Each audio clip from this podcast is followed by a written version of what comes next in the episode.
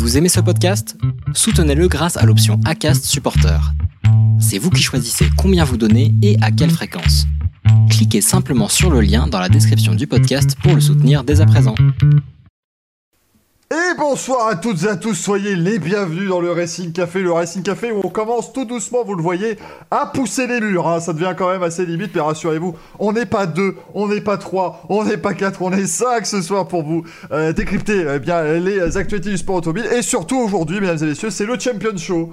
C'est voilà, vraiment, on s'est mis sur notre 31, vous le voyez. On a sorti non pas une, mais deux canettes de Monster chez Greg, donc autant vous dire que là, on a fait péter le budget, euh, bien entendu. Et là, vraiment, aujourd'hui, on va donc célébrer les champions du monde que l'on a eu ce week-end. Et avant tout cela, bah, je vais d'abord célébrer les comparses qui m'a- qui m'accompagnent aujourd'hui avec un petit nouveau, vous le voyez juste à côté de moi, c'est Axel. Il s'occupe des réseaux sociaux de Guidon. Oui, c'est comme au Rupteur, mais sur deux roues. Donc pour certains, c'est peut-être encore mieux. On parlera bien sûr moto et aussi sport auto avec lui. Salut Axel, comment ça va? Eh ben écoute, ça va super. Franchement, c'est super agréable de venir ce soir. Voilà. Beaucoup de personnes pensaient que au guidon et au rupteur ne faisait qu'un, et finalement, bah non. La, la preuve, enfin en vrai. Ah bah grand avantage de toute façon si tu regardes l'avantage c'est que tu viens aux anciens Racing Café et tu, tu observes le silence de mort de Greg quand on parle de moto et là il y avait plus aucun doute il y avait absolument plus aucun doute c'était pas la même personne il n'y avait pas de souci Greg qui n'est pas seul puisqu'on accueille également Geoffrey avec nous ils sont deux vous voyez, hein, c'est Monaco, les distances barrières, c'est c'est 45 cm, mais ça passe, il a pas de souci. Salut à vous deux, comment ça va? Ça va et toi? Ah, ça, ah, ça y est, voilà. bien. Voilà, Greg nous remet le masque, évidemment, on rappelle. hein. On rappelle, mettez le masque même à la maison, c'est important. On va passer pour des, pour des Ça idiots. nickel en ce jour du fête du prince Albert que nous saluons parce que nous savons qu'il nous regarde bien entendu. hein. Il a que ça à faire. en-. Il a que ça à faire entre deux entraînements de bobsleigh, le Prince Albert. Et euh, l'émission ne sera plus diffusée à Monaco à partir de maintenant. Je viens de l'apprendre. Et enfin, on retrouve également le retour de Monsieur Gaël de France Racing. Salut Gaël, comment vas-tu? Bonsoir à tous, eh ben ça va très bien. C'est la bonne chose. Alors j'espère que vous êtes prêts, évidemment, nous allons évoquer les champions, les champions du monde. Il y en a, voilà, vous voyez. Me- C'est pratique parce que pour faire le menu, j'ai pas eu de mal. Hein. Veuillez écrire champion. Parfois au pluriel quand même pour le euh, WEC bien entendu mais on va vous évoquer eh bien voilà les 5 champions du week-end 4 champions euh, du monde et puis également des champions outre-Atlantique. Là c'est plus la vie un petit peu euh, personnelle mais on va évidemment commencer comme d'habitude par la Formule 1 et donc forcément comme d'habitude par Lewis Hamilton hein, qui a remporté donc ce dimanche lors du Grand Prix de Turquie et bien déjà sa 94e victoire en Formule 1 ce qui est plutôt pas mal hein, pour le garçon qui commence à avoir quelques petites victoires. Et surtout, son septième titre de champion du monde. Il a donc égalé euh, Michael Schumacher. Vous connaissez Michael Schumacher autour de la table, c'est bon, il n'y a pas besoin, de, pas besoin de replacer, tout va bien. Euh, c'est un, c'est un handballeur euh, espagnol, Et non, c'était le, semble. c'est le père de Mick Schumacher, pourtant c'était facile. Il suffisait de le retenir. Euh, euh, Lewis Hamilton, donc septuple champion du monde de Formule 1. On va commencer comme d'habitude, par contre, évidemment, par vos tops et vos flops. On va le faire un petit peu plus rapidement, vos tops et vos flops de ce Grand Prix de Turquie qui a été assez euh, animé, dirons-nous, pendant tout le week-end, avec soit la pluie, soit euh, les, euh, les conditions de piste assez, euh, assez compliquées. Je vais commencer par les tops, et les tops tout d'abord de, de Gaël. Alors les tops, Pérez, P4 au championnat, euh, il a enchaîné que des bonnes courses cette saison, beaucoup foiré par Racing Point, mais bon voilà c'est autre chose, mais bon voilà c'est- un de mes top pilotes de cette saison. Et dire qu'il n'a pas de volant pour l'an prochain, c'est quand même assez scandaleux. Euh, Vettel, parce que franchement, euh, il est là quand il faut. On a vu qu'un Grand Prix sous la pluie, c'était quand même pas évident à gérer, et il est là, malgré l'ambiance morose chez, chez Ferrari. Il s'en va à la fin de la saison, donc c'est toujours pas évident. Euh, et puis Hamilton, puisqu'il faut le caser quelque part, on va le mettre là. Voilà, ça fait partie du top 3. C'est pas mal, c'est pas mal. Euh, Axel, qu'est-ce que t'as pensé de ce week-end? Eh ben, franchement, très très bon Grand Prix. Moi, j'ai aimé ce week-end parce que euh, t'avais, tu sais jamais ce qui allait se passer. Entre la qualif où on sait, enfin, quand tu vois Ocon premier, tu te dis putain, peut-être que ça va pas repartir. C'est pas mal, c'est pas mal. Très beau Grand Prix. Moi, je tenais vraiment à saluer Ferrari parce que enfin, euh, bah, les deux Ferrari sont vachement hauts. Euh, donc ça, on aurait, ça aurait été mieux d'avoir que des grands prix euh, sous la pluie pour voir Ferrari un peu plus haut cette année. Donc euh, petit, oui, bon, dommage, un petit peu dommage pour Leclerc, mais bon, de Ferrari devant, ça fait, ça fait plaisir. Et euh, enfin, Greg et Geoffrey. Geoffrey peut d'ailleurs commencer, ou Greg, c'est comme vous voulez. Vas-y, Geoffrey. Vous gérez votre antenne, les deux. je- hein. Pour moi, les tops, effectivement, c'est euh, la météo. On, aura de cesse de dire que les grands prix euh, euh, mixtes, pardon, il n'y a que ça de vrai, quoi. avec des conditions changeantes, ça, rend vraiment la chose complexe et incertaine. Et franchement, c'est ce qui rajoute énormément d'intérêt à la, à la saison. Et Saint-Berny qui voulait ajouter des, des comment s'appelle des endroits euh, arrosés artificiellement sur certains grands prix. On parlait du Grand Prix de France notamment euh, avec le Paul Ricard qui a des qui a un super système de rétention d'eau et tout ça. Et comme le Grand Prix là-bas est pas particulièrement excitant, ça pourrait être une idée. c'est sûr. Après, en termes de- d'autres tops, effe- effectivement, il y a Lewis parce que bon, bah, c'est quand même 7, championnats du monde, c'est pas, c'est pas rien. Et on- il aurait peut-être pu en avoir 8 s'il s'était pas retrouvé dans le bac à sable en Chine. Ouais, mais c'est grâce à la voiture. Ouais, ouais. Et euh, ensuite, pour mes flops, moi je dirais l'organisation du circuit qui a quand même été particulièrement mauvaise avec euh, le resurfacement, l'arrosage, etc., qui a fait que le- la première journée d'essai a été complètement inutile. Euh, voilà. Et puis la- le stratégiste de Ferrari qui, encore une fois, a montré qu'il était au top. Alors que Binotto il était pas là, on rappelle. hein. Greg était top.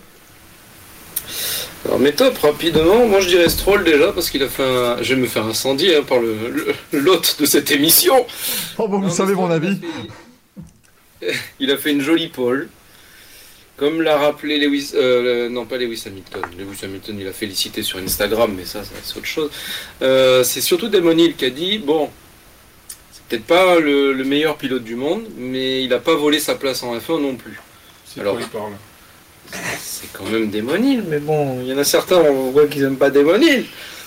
Euh, non, mais il m'a, ça, a été sympa de le voir un peu aux avant-postes. Bon, après, euh, c'est coup de bol, etc. Mais il faut être opportuniste et savoir saisir les chances, ce qui n'a pas été le cas des, des autres pilotes. Donc, il a su, euh, il a su tirer son épingle du jeu à ce moment-là. Après, en cours, cette histoire de de- d'aileron cassé, bon, on en reviendra peut-être peut-être après, mais bon, c'est voilà. Euh, en top, euh, Leclerc, qui je trouve a fait une meilleure course que Vettel. Vettel a fait une super course, mais je trouve que Leclerc a fait une meilleure course. Il s'est juste viandé à la fin euh, sur un freinage et ça lui a coûté bah, deux places pour le coup. Donc c'est c'est dommage parce qu'il avait vraiment un gros retard qu'il a réussi à combler. Et voilà. Et en troisième, peut-être un petit Sainz qui a, qui a fait un bon week-end quand même, mine de rien. Il n'était pas très très bien le samedi, et puis le dimanche, bah, il a sorti son épingle du jeu, il a dépassé même Ricardo qui est, qui est quand même un spécialiste, euh, un mec un peu sympa euh, dire, sur la piste. Je veux dire, fallait, fallait, euh, fallait le, dé- le dépasser. Donc euh, non, Sainz, très très bien. Il revenait fort en fin de course. euh, je pense que si la Ouais. course avait eu 3-4 tours de plus, euh, il revenait au contact des Ferrari facilement, je pense. Les, les McLaren ont très très bien, euh, très très bien sauvé et tiré leur épingle du jeu et sauvé les meubles surtout. Parce qu'on sait depuis plusieurs grands prix, ça devenait compliqué pour McLaren niveau points dans la lutte pour la troisième place. Et là, bah, ils en ont marqué, euh, si je pas plus que Renault, un petit peu moins que Racing Point, mais plus de points chrono, ce qui n'était pas gagné évidemment. Enfin, bon, ils ont marqué beaucoup plus de points chrono qu'on a marqué un, mais euh, c'était pas gagné en effet. Euh, à, ce moment, euh, à ce moment du week-end, quand on a démarré le Grand Prix où les, euh, les McLaren partaient 14 et 15e, et Lando Norris qui a ensuite pris ce qu'il a, dé- ce qu'il a dit être le pire départ de l'histoire de l'humanité à peu près. Donc, euh, quand vous partez Tout le 15 monde a Verstappen aussi. Ah oui, Quand- j'allais dire Verstappen, il était il était pas mal non plus. Alain Verstappen était pas mal non plus, mais c'est vrai que Norris est quand même parti S'il avait 15ème. pu partir en marche arrière. euh, Il est parti 15ème, il s'est retrouvé 20ème à plusieurs dizaines de mètres du gars devant dans le premier virage. Je te dis, ah oui, quand même, c'est- ça, ça a patiné un tout petit peu. Euh, sur la grille de départ, vos flops. Tiens, Axel, je vais commencer par toi pour les flops, euh, ce qui n'a pas été sur ce Grand Prix. Euh, Et pour une fois, pas Ferrari. Petit flop, euh, petit flop pour AlphaTauri. Je reste sur les écuries parce que la voiture, elle a été, com- elle a été plutôt compétitive toute l'année. Et là où, justement, un Grand Prix à rebondissement, où il pouvait éventuellement marquer des points, euh, bah, malheureusement, la voiture n'était pas là. Euh, encore des problèmes moteurs pour Gasly. Euh, Ça, je trouve que niveau Honda, ça commence à faire beaucoup euh, de problèmes moteurs pour Gasly.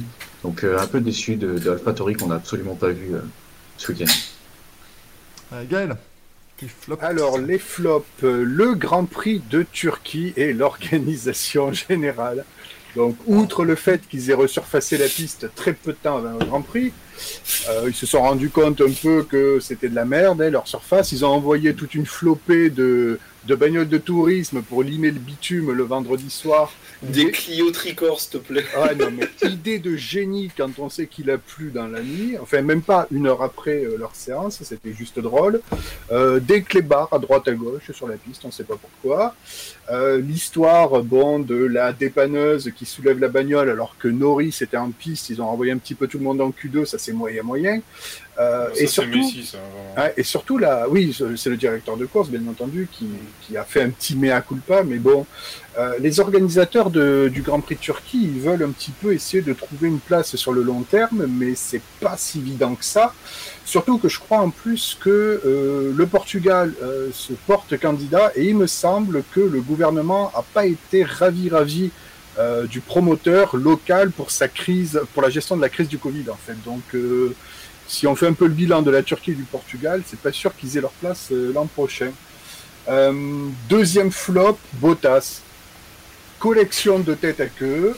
Euh, il avait déjà mal commencé son week-end parce qu'il avait un peu insinué dans une interview, enfin il y a une journaliste qui avait demandé si c'était pas sa pire journée. Il avait dit non non peut-être que la pire journée c'est peut-être le jour où un Chinois a bouffé un pangolin. Euh, je crois qu'il a. Ça, je crois qu'il a dit en fin de course, il y a, Ouais. je crois que c'est Zigo Sport, ils lui a- ont dit, euh, c'est quoi vos pires moments euh, Il a dit de cette saison, il a dit le- le- quand un mec a bouffé une, une, une chauve-souris à Avoine, euh, le Grand Prix d'aujourd'hui. Je, je crois que Bottas, il a lâché la rampe, mais total, quoi. Il en, il en roue libre, le garçon. Et puis, euh, bah, toujours pareil, hein, Albon, Red Bull, hein, gros problème, hein, parce que si euh, considérer qu'une bonne course de Albon, c'est être à quelques encablures de Verstappen euh, un week-end où il se loupe, euh, bon, le constat est toujours, euh, toujours problématique chez Red Bull. Ils ont encore dit qu'ils allaient l'évaluer après Abu Dhabi. Donc euh, l'écurie est coincée en fait avec ce pilote. Ils peuvent pas le, enfin peut-être qu'ils vont le lourder ou pas, mais bon si le lourde c'est un désaveu de leur part. Et puis ça ne marche pas, donc euh, gros problème. Et puis on les enchaîne hein, week-end après week-end, donc euh, donc voilà. Très clairement. Greg, enfin. politique, euh, ils- Bonjour à vous. Ah, vas-y, vas-y. la politique de Red Bull, ils payent leur, euh, ils payent leur politique de recrutement euh, Ouais, des, complètement. euh, des- des dix dernières années où au final ils sont sortis avec deux grosses pépites et puis plus rien quoi. C'est ça. Alors Tommy dans le chat nous dit qu'Albon a demandé pendant trois tours de s'arrêter au stand, Red Bull a refusé, puis il a fait un tête à queue. Euh, Alex Albon, à un moment moi j'ai cru qu'il allait gagner le Grand Prix, alors franchement c'était un Grand Prix à rebondissement. Pour croire qu'Alex Albon Ouais. allait gagner un Grand Prix de Formule 1, on était pas mal du tout. Greg, enfin t'es... a cru t'es- à Al- Euh, alors moi, euh, ouais, j'avais du Alpha Tori. Mm. Aussi, pareil, nulle part. Euh, alors qu'ils ont été constants ces dernières courses, c'est pas. Après, je pense pas que ce soit représentatif de justement de leur performance. Est-ce que c'est un circuit qui leur a pas convenu? Est-ce que c'est l'adhérence qui a pas convenu à, à la voiture? Je sais pas. D'ailleurs, pour rebondir à ce que- sur ce que tu as dit, Gaël, les autorités, enfin les autorités, l'organisateur turc et même d'ailleurs le présentateur vedette qui est passé sur tous les réseaux sociaux, qui était à fond sur le, titre de Lewis, a dit euh, qu'en gros c'était un camouflet que les pilotes et on va dire le reste du monde crachent sur les efforts qu'ont fait la Turquie. C'est-à-dire qu'ils ont fait l'effort de resurfacer la, piste, mais euh, en gros comme ça nous a pas suffi, euh, limite on va partir en guerre. Bon la France, nous on est déjà en avance, donc ça va, on est tranquille. Mais euh, c'est bête parce que, comme j'avais dit, c'est un super pays de sport. Je pense qu'ils ont mis le- les débits là-dedans, justement, dans ce projet de, long terme. Mais bon, euh, plutôt que de faire mea culpa et de faire un monde honorable, ouais, ils, se sont un peu enlisés là-dedans avec un peu de fierté mal placée. Enfin bon, après, bon, je pense que la France aurait fait de même, euh, ou d'autres pays, euh, surtout les Anglais, ils sont, ils assez forts là-dessus. Donc voilà. Euh, L'aileron avant de Stroll, voilà, j'ai dit que j'en parlerai. Alors, est-ce que c'est vrai ou est-ce que c'est une fausse excuse? Moi, moi, je- moi, si je peux me permettre, je, suis- je suis pas convaincu quand ils l'ont dit. Voilà, parce que on sait, je l'ai je l'ai expliqué dans le débrief euh, dimanche quand je l'ai fait euh, dimanche soir. On, on sait que dans ces conditions-là, parfois, il vaut mieux mettre des intermédiaires usés que des intermédiaires neufs. Euh, j'ai repris par exemple l'exemple du Grand Prix de, Chine en 2006 quand Schumacher gagne sa 91e victoire. C'est dans des conditions un peu similaires et au stand on ne changeait même pas les pneus parce qu'on préférait justement avoir ces pneus intermédiaires qui avaient déjà la bonne fenêtre de température alors que si tu remettais les neufs, ils étaient sous les couvertures chauffantes, ils allaient forcément perdre beaucoup de température, créer du graining. On m'a dit après effectivement que les Ferrari, elles ont changé de pneus et ça allait, mais les Ferrari l'ont fait plus tôt. Donc elles l'ont fait quand il y avait plus d'eau sur la piste. Donc à mon avis, il y avait un peu de ça dans l'idée quand même. Après, est-ce qu'il avait, avait des dégâts l'aileron avant? Pourquoi est-ce que soudainement c'était. Pourquoi est-ce que ça aurait soudainement énervé ces pneus-là et pas, et pas ceux d'avant? Ça, Je sais pas. Ben, Ça a été à partir du deuxième stint qu'il y a eu un souci.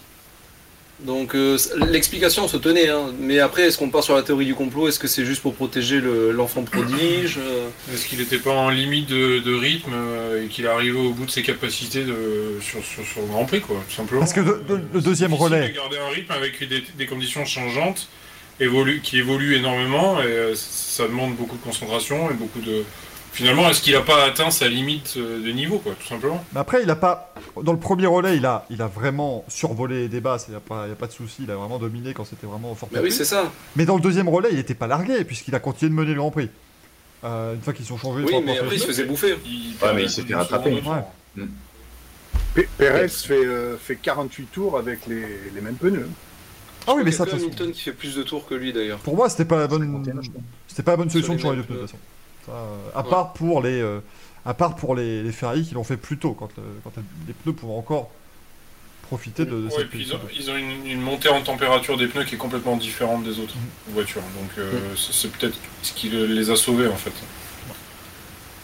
Enfin bon, donc euh, c'était aileron avant de Stroll que moi je pense que c'est une réelle explication. Après, euh, chacun est libre de juger ce qu'il en, pense. Euh, J'avais Verstappen aussi. Alors Verstappen, c'est pas tellement le fait qu'il est. J'ai j'ai trouvé admirable sa course, c'est-à-dire qu'il avait les, les burnes d'aller tenter. Mais des fois, c'était pas le bon moment. Alors il a trouvé comme excuse, comme quoi, il est- au moment où il est parti en 3-6, il voulait pas attaquer. Excuse-moi Coco, t'étais en train d'attaquer. euh, Enfin, je sais pas. Ça se voit. Euh, ou je sais pas, la voiture a dévié soudainement, je- j'en sais rien. Mais justement, c'était le. C'est Brown un peu qui a eu cette analyse d'ailleurs, en disant on a eu d'un côté Vettel et Hamilton, même je dirais Perez, qui ont fait des courses d'expérience très très bien faites. Euh, celle de Hamilton est juste parfaite parce que il, est- il partait, il gagnait pas la course. Il Ouais. était très loin de gagner. Le samedi, euh, tu lisais des comptes rendus de Mercedes, tu disais ils arrivent à rien faire sur cette voiture. Sauf qu'il a réussi à la gagner. Ça prouve déjà, euh, là tout à l'heure je, déconnais un peu en disant c'est à cause de la voiture, ben là il n'avait pas la voiture pour gagner, il a quand même réussi à gagner. Et de, il partait de, de loin, donc euh, dans des conditions de merde, etc. Là, par contre, Verstappen, et dans un sens Leclerc aussi avec son freinage un peu raté, mais ça je pense que c'est plus une erreur que l'ensemble de la course, contrairement à Verstappen, lui c'est vraiment l'ensemble de la course, où il a fait qu'attaquer, qu'attaquer, qu'attaquer. Nous on était super bien derrière la télé, hein, je dis pas.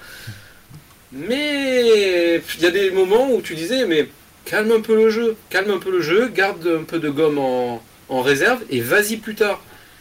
Et franchement, il aurait pu être très bien placé, voire même gagner la course, parce qu'il était vraiment très à l'aise. On le sait qu'il est à l'aise sous la pluie, euh, Verstappen.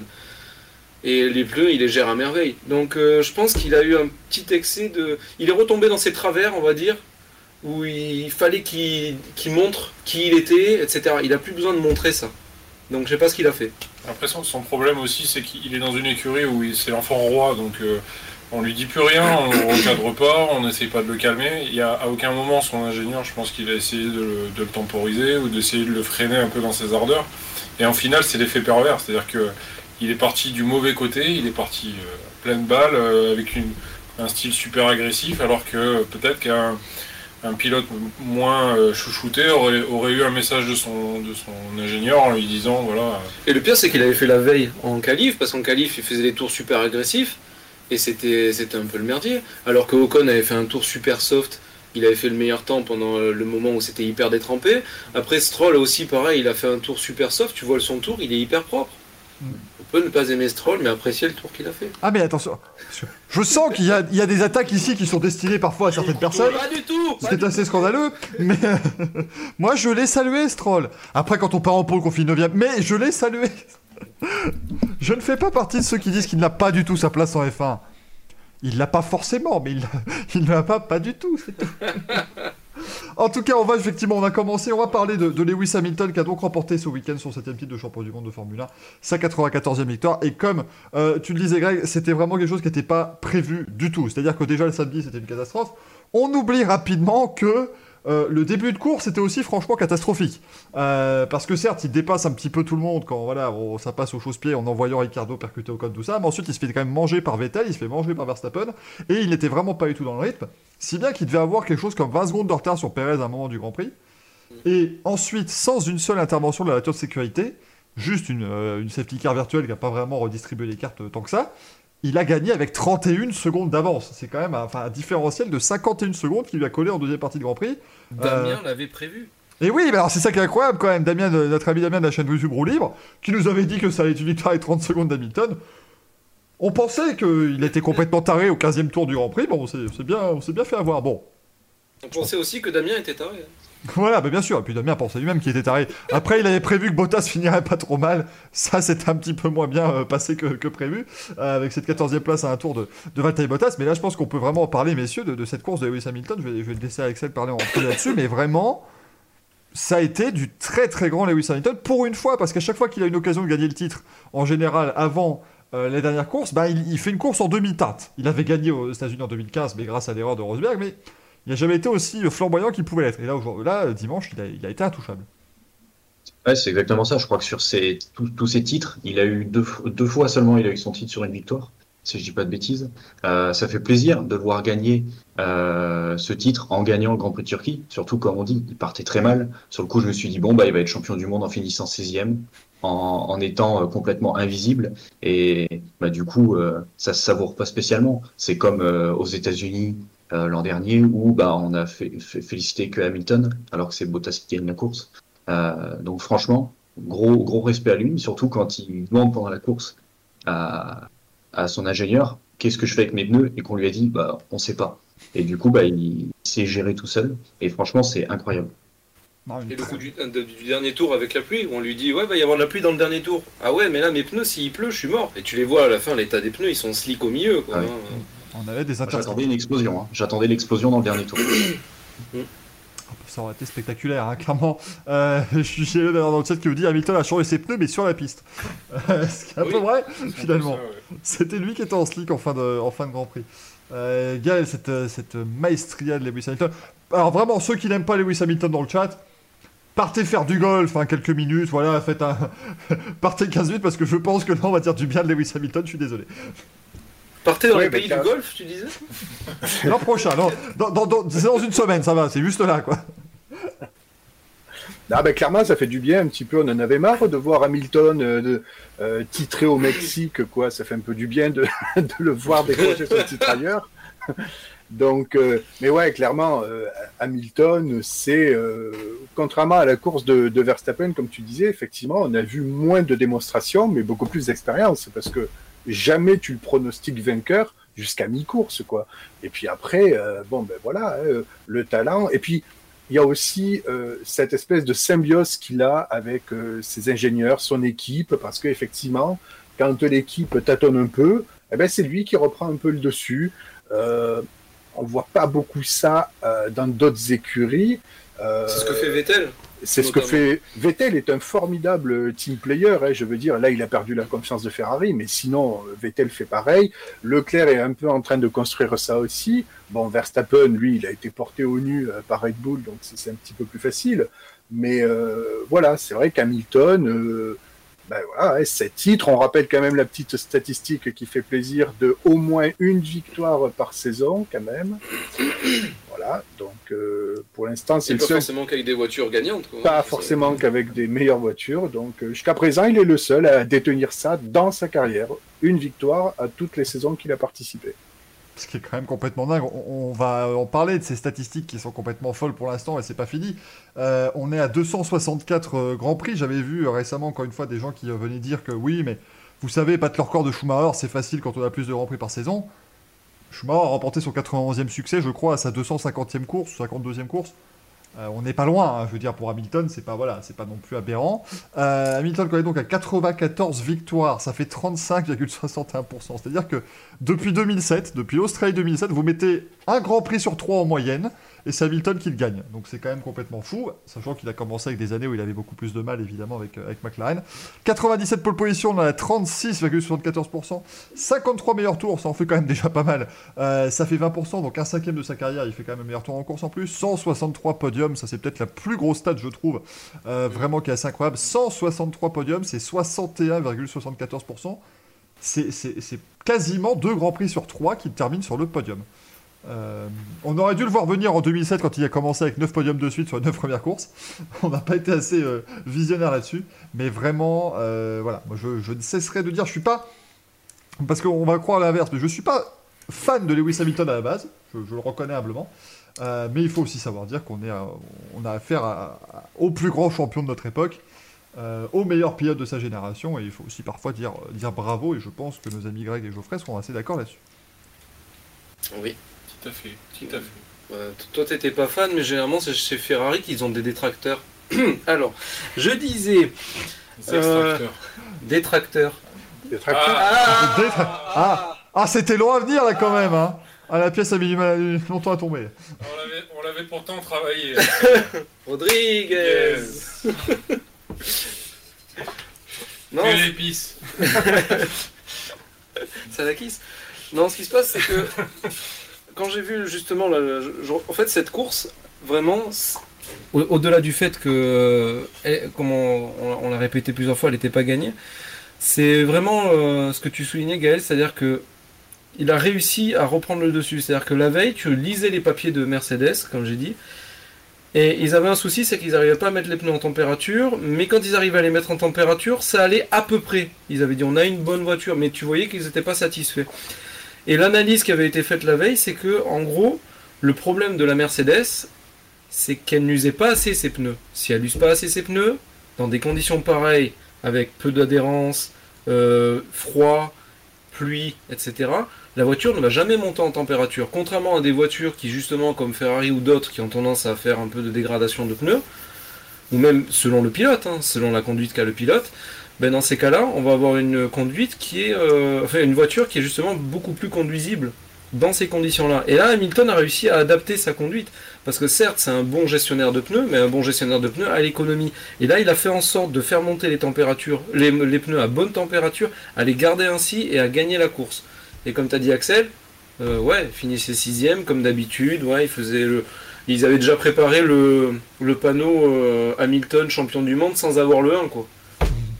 Tu as le panneau 1 et puis l'histoire elle est réglée. Là, il se, il disait bon, peut-être qu'il va pas gagner, donc on le prévoit quand même pour qu'il vienne à côté des autres, pour pas que ce soit stupide. Et là, ouais, ça, conclut bien la, saison. Et quand tu vois les stats, c'est vrai que bon, ben. Tu peux pas nier que. je on peut pas s'arrêter à des chiffres. Tu regardes Jim Clark, tu regardes Senna, etc.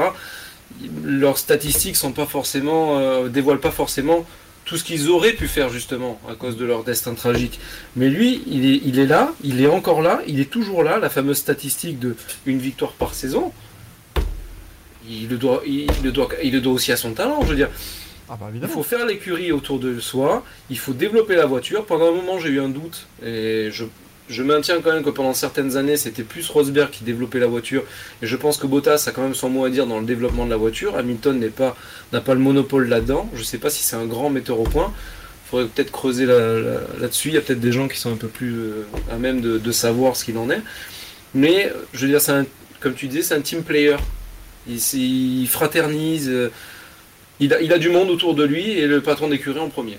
Et, et on- Ce qui est, le, ce qui est peut-être le plus impressionnant chez Hamilton, c'est son évolution et la façon dont il s'est bonifié, entre guillemets, avec le temps. Parce que le Hamilton des années 2007-2011, c'est pas le même que celui qui est arrivé chez Mercedes. Vraiment, je crois que l'aventure Mercedes, ça l'a un peu transformé. Parce que si on se remémore un peu sa saison 2011, elle est quand même un peu catastrophique, quoi. C'est pas terrible, sa On- saison 2011. Mais et puis bon, il a eu aussi un peu des déclarations un peu borderline, notamment sur les commissaires de Monaco euh, sur ses premières années. C'était vraiment un peu, un peu, un peu limite quand même. Et aujourd'hui, quand tu parles d'Hamilton, tu peux presque rien lui dire, quoi, au gars. on, on- on- on- on rappelle. Tu, tu vois qu'il a, On- il, a- il est devenu vachement mature. Tu regardes dans les interviews, Ouais. maintenant il est très posé, très calme, etc. Il y a Mais Button qui a, qui mentionné. euh, non, vraiment pas. Il était, il était foufou. D'ailleurs, c'est peut-être pour ça. D'ailleurs, je je l'aimais pas trop, mais façon de parler, toi aussi, j'ai le même âge que lui. Et tu as tendance à, à aduler quelqu'un qui a de l'expérience, que tu vois depuis un moment, et pas le mec qui, façon de parler, euh, tu Ouais. pourrais être à sa place. Enfin, tu pourras jamais être à sa place, t'as pas son talent. Mais euh, tu te dis, ouais, le jeune con, là, il fait chier. Mais il y a Hill qui a. Non, c'est Button qui a dit euh, il y a trois mecs qui pourraient, euh, on va dire, venir à bout de d'Hamilton, autre que Rosberg, bien entendu. Euh, Verstappen, Leclerc. Et un qui pourrait lui faire très mal, c'est Ricardo. Ricardo, il a dit par le talent et par le fait qu'il est toujours détaché, de bonne humeur, etc. Il a dit ça, ça pourrait miner le moral d'Hamilton. Alors après, on en parlait euh, l'autre midi. Avec la bataille de Rosberg, il a sûrement, fait une carapace différente. Il apprend les choses différemment. Alors je sais pas si Button a raison, mais il y a peut-être un peu de ça. Je comprends d'où il sort ça, puisque Button, c'était un peu ça aussi, sa manière d'être chez McLaren. Et on rappelle que sur les trois saisons McLaren, c'est quand même Button qui a marqué plus de points qu'Hamilton. Et on rappelle qu'en 2013, honnêtement, fin 2013, on était tous là à se dire, quand même, Hamilton, il est bien sympathique, mais quel gâchis. Euh, Non, parce c'est que à un moment donné, 2013, c'est un titre de champion du monde. On se dit, bon, d'accord, mais euh, il est où le mec qui devait battre les records de Schumacher qu'on nous avait promis? Bah, il, est, il est là. Mais il est là. il est là, il n'y a pas de souci, il est arrivé. Mais euh, voilà, il y a une métamorphose. Alors évidemment, les gens diront que ça ne vient que de la voiture, mais à un moment donné, il faut, faut réussir à continuellement être au, au sommet. 2016, on rappelle, ça se joue à, voilà, aussi à, à une très très belle saison de Rosberg qui a dû aller puiser des ressources absolument inestimables. Euh, mais aussi à beaucoup de malchance de la part d'Hamilton. Euh, on cite évidemment la Malaisie avec son, sa casse moteur, mais il y a d'autres grands prix où voilà, il a eu des, Rosberg est meilleur. des problèmes de qualif. Ouais, non, mais Rosberg est évidemment bien au-dessus. Et, il est parti en étant champion du monde. Personne ne l'a jamais fait, c'est le meilleur. Voilà. C'est le, Alain Prost allemand, qu'est-ce que je vous dise, moi? Mais, D'ailleurs, si, sa si je peux ajouter un petit euh, truc là sur. euh, pardon, si je Oui, peux oui, ajouter un petit truc sur Lewis, c'est que euh, déjà quand il était euh, en karting, euh, il était déjà vu comme un potentiel champion du monde de F1. Ça, je tiens à le dire. Et je l'ai vu de mes propres yeux parce que quand j'étais plus jeune, j'accompagnais un pote à moi qui faisait le championnat du monde junior euh, karting contre euh, Hamilton, Rosberg et tout ça. Et euh, il était déjà vu comme euh, baquet assuré chez McLaren, euh, futur champion du monde, etc. Donc il, il est au-dessus. C'est quelqu'un qui est au-dessus, c'est indéniable. Maintenant, il a une, il a une facette euh, qui n'est, qui, qui peut-être colle pas trop avec euh, ce qu'on attendrait d'un champion du monde, un mec qui soit euh, limite un ingénieur, capable de, de développer une voiture du- de A à Z, etc. Moi, je pense que lui, il est capable de, C'est non, il n'a jamais été. il, est- Ouais, il était quand même exigeant sur, sur, ses, sur ses réglages, etc. Pas au point de Prost. Hamilton, mais- il est exigeant. Oui, mais vu que quand tu fais le parallèle avec Prost, Ah non, mais le Prost, Prost on l'appelait le professeur, c'est pas pour rien. Mais ce que je veux dire par là, c'est que un septuple champion du monde, septuple champion du monde, on attend de lui que le mec ce soit, euh, ce soit lui qui porte l'équipe sur ses épaules, alors qu'en fait, moi je pense qu'il est, euh, capable de sublimer ce qu'on lui donne, lui met entre les mains. Euh, Mercedes fait probablement, et c'est sûr et certain, la meilleure voiture du championnat, donc il est largement au-dessus. Peut-être que s'il avait été euh, chez Ferrari, il aurait les performances légèrement au-dessus de Leclerc, mais il tirerait la voiture, le- le- la quintessence de la voiture. Je pense que c'est la grande qualité de Hamilton, c'est qu'il est capable de tirer la quintessence de ce qu'on lui met entre les mains. C'est pas forcément lui qui va la développer. Je pense que Mercedes, ils sont largement au-dessus pour faire une voiture euh, sans pilote. et je pense qu'il a un peu Il évolué. fait très peu d'essais. Il fait très peu de roulage, Hamilton. Bah oui. Eh oui. Et à mon avis, il a évolué aussi parce que je me rappelais moi de ce que disait euh, Fernando Alonso. Il faut placer Fernando Alonso dans une émission du Racing Café, sinon ça n'est pas une vraie émission du Racing Café, bien sûr. la casquette, la casquette. Oui, oui, on rappelle, je suis prêt pour l'an prochain. hein. mais, euh, mais évidemment, euh, il disait, en, en parlant de Sébastien Vettel quand il avait remporté son quatrième titre, c'est très bien. Mais si avec une voiture moyenne il devient 5, 6, 7ème, ces quatre titres lui feront, lui feront du mal. Et Hamilton, c'est un peu ce qu'il était à l'époque, parce qu'on regarde, en 2009, il fait 5ème, avec une voiture qui méritait certainement pas de faire 5ème du championnat, ça je pense qu'on est quand même d'accord. Mais bon, 2011, il finit 5ème, son équipier fait 2, cette année, il finit 4, voilà, c'était assez, euh, assez compliqué. Je pense que si maintenant Hamilton retrouve une voiture pas dominatrice, il va quand même se battre aux avant-postes parce qu'il s'est bonifié. Il a, euh, réussi justement à gommer tout ce qu'il n'allait pas parce que il n'a que 26 abandons en carrière. C'est un dixième de ses grands prix seulement. Rendez-vous compte, c'est quand même pas beaucoup. Mais si on regarde les 26 abandons, il y en a beaucoup chez McLaren. hein. Il y en a beaucoup plus chez McLaren que chez Mercedes et c'était pas que euh, dû à la fiabilité. 2011, vous mettez 3 ou 4 accrochages et ça fait déjà pas mal. Euh, donc je pense qu'il a, il a vraiment, euh, voilà, il s'est vraiment bonifié. Il a, le- la, la sagesse qu'il a eue avec les années lui, lui, lui aide vraiment en piste et on pense quand même qu'il va être là l'an prochain. Hein je pense que ce serait quand même assez incroyable qu'il arrête. C'est Comme- secret de Polichinelle. Comme l'a dit Romain, comme l'a dit. Romain Grosjean l'a dit de la meilleure des façons, qu'il a dit non mais c'est bon, le mec il sait qu'il va être du monde en 2021, il va rester. Il a l'occasion de faire 8, titres et 100 victoires, il va rester évidemment. On verra, on verra ce que dira, euh, ce que dira Lewis Hamilton. On, on lui souhaite le meilleur. Alors, ce- cela dit, les 26 abandons, on a quelqu'un qui a que 32 abandons, qui est, qui est souvent sous-coté. Hein. Et c'est qui? Ça commence par un P. Ah non, pardon. C'est Hülkenberg. Un certain Pastor Maldonado. Voilà. Hein Alors cette stat, monsieur Duforest, s'il vous plaît. Mais après, Maldonado, c'est beaucoup, beaucoup de problèmes mécaniques, je pense. Le- je pense que lui, Oui, voilà. voilà, c'est compliqué pour, euh, pour Pasteur Le Maldonado. cerveau humain est considéré comme de la mécanique. je demande, je demande. C'est de la mécanique de très haute précision. D'accord. Bon, donc ça va, ça compte. Mais pas forcément chez, chez tout le monde. En tout cas, je vous rappelle aussi, j'en profite, mais je mets le petit lien évidemment. Si vous voulez savoir où on est dans les transferts de Formule 1, allez voir la petite vidéo de, de Michael Dufont-Vert. Il travaille très bien, il bosse super bien, lui, franchement, faut aller, faut aller le voir. Il fait du, À l'ancienne. il fait du bon boulot, faut lui mettre des, faut lui mettre des pouces vers le haut.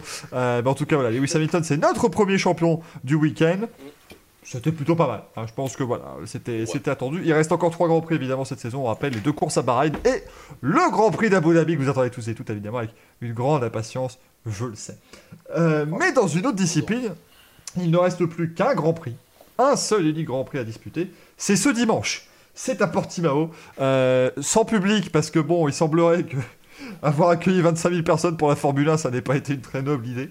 Semble-t-il, voilà, c'était peut-être pas forcément une bonne idée. Donc le gouvernement a dit allez vous faire voir. Donc ils sont allés se faire voir et donc il n'y aura pas de spectateurs ce week-end pour le Grand Prix du Portugal. Première fois depuis quelque chose comme 2006 ou 8, si je dis pas de bêtises Axel qu'on a un Grand Prix Ouais, du Portugal. ouais, ouais, ça fait très très longtemps qu'ils y sont pas allés. À part quelques petits essais, mais euh, ça fait très longtemps qu'ils sont pas allés ici. On allait à Estoril encore à l'époque avec Tony Elias qui Oui, bat euh, Valentino Rossi de 24 millième, quelque chose comme ça. C'était bien, c'était un bon moment, ça clairement. Ce week-end, merci beaucoup pour le follow. Ce week-end, donc ce sera à 15h, le Grand Prix MotoGP à Portimao, le Grand Prix du Portugal, euh, dernier euh, rendez-vous de l'année, 14e et dernier Grand Prix. Et avec un nouveau champion du monde en piste, puisque c'est l'Espagnol Juan Mir qui est devenu champion du monde MotoGP. Euh, je pense qu'Axel, on va être d'accord sur la première chose qu'on va retenir de tout ça, la très grosse côte au début de l'année quand même. hein. Côte d'ailleurs, pas côte.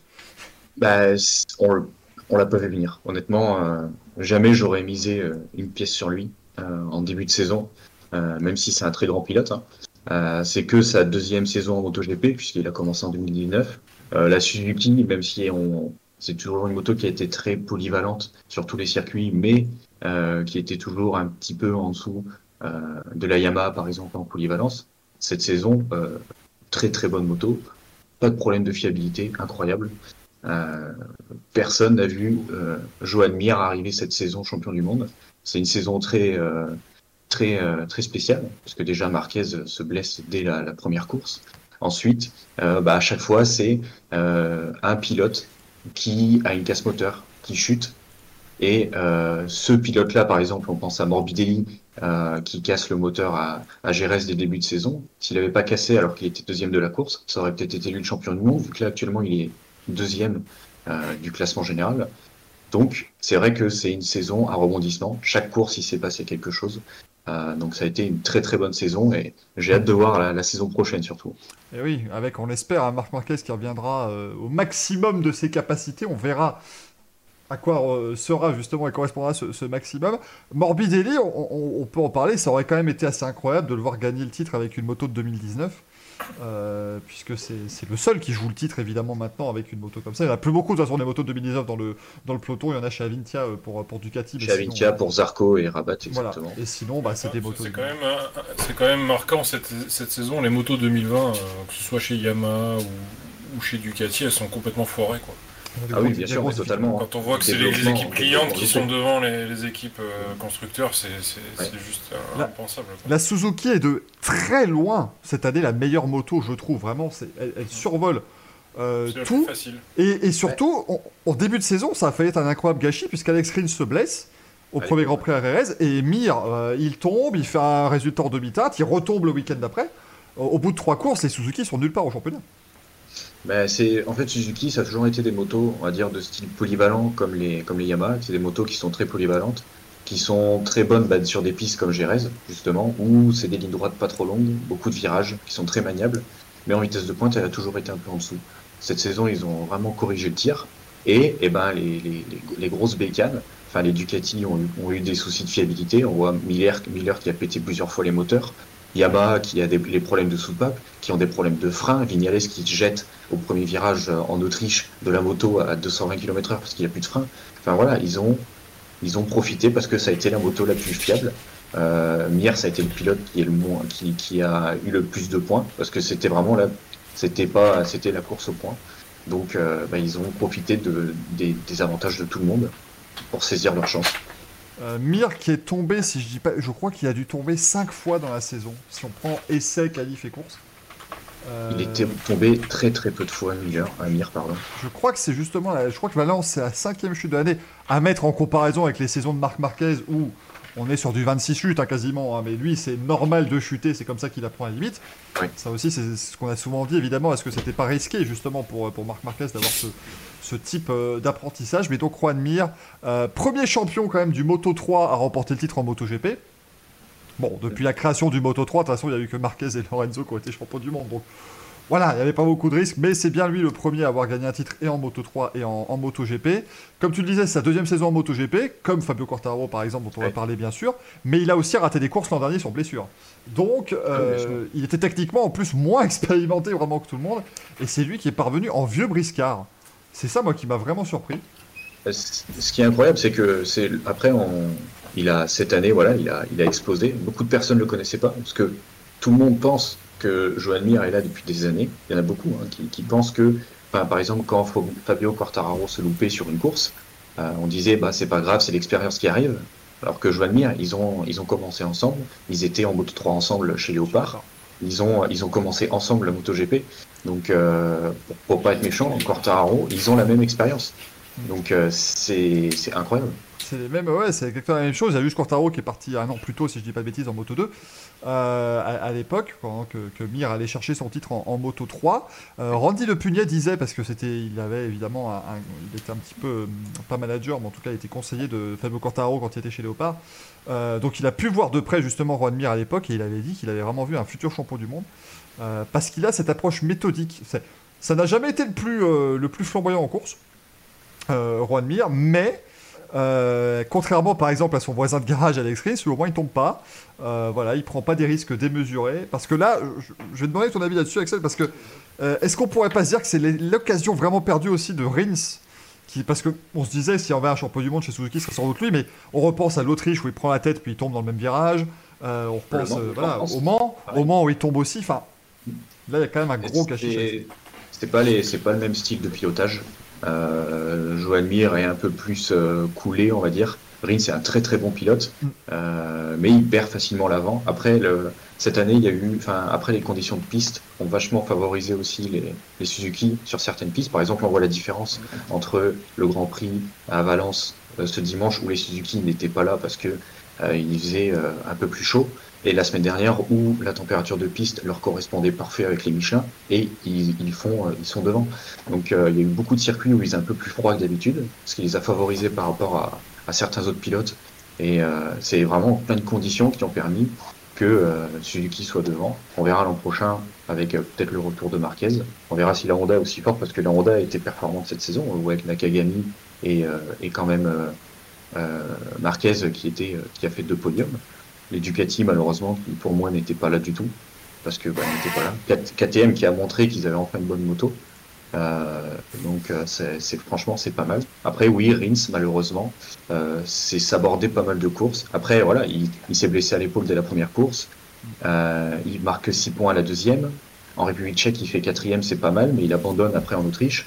Donc il, a peut-être été trop trop rapide à certains moments, perdre l'avant, chuter bêtement, c'est vraiment des chutes euh, des chutes bêtes. Et du coup, bah, ça lui a sans doute fait perdre le titre face à Joanie.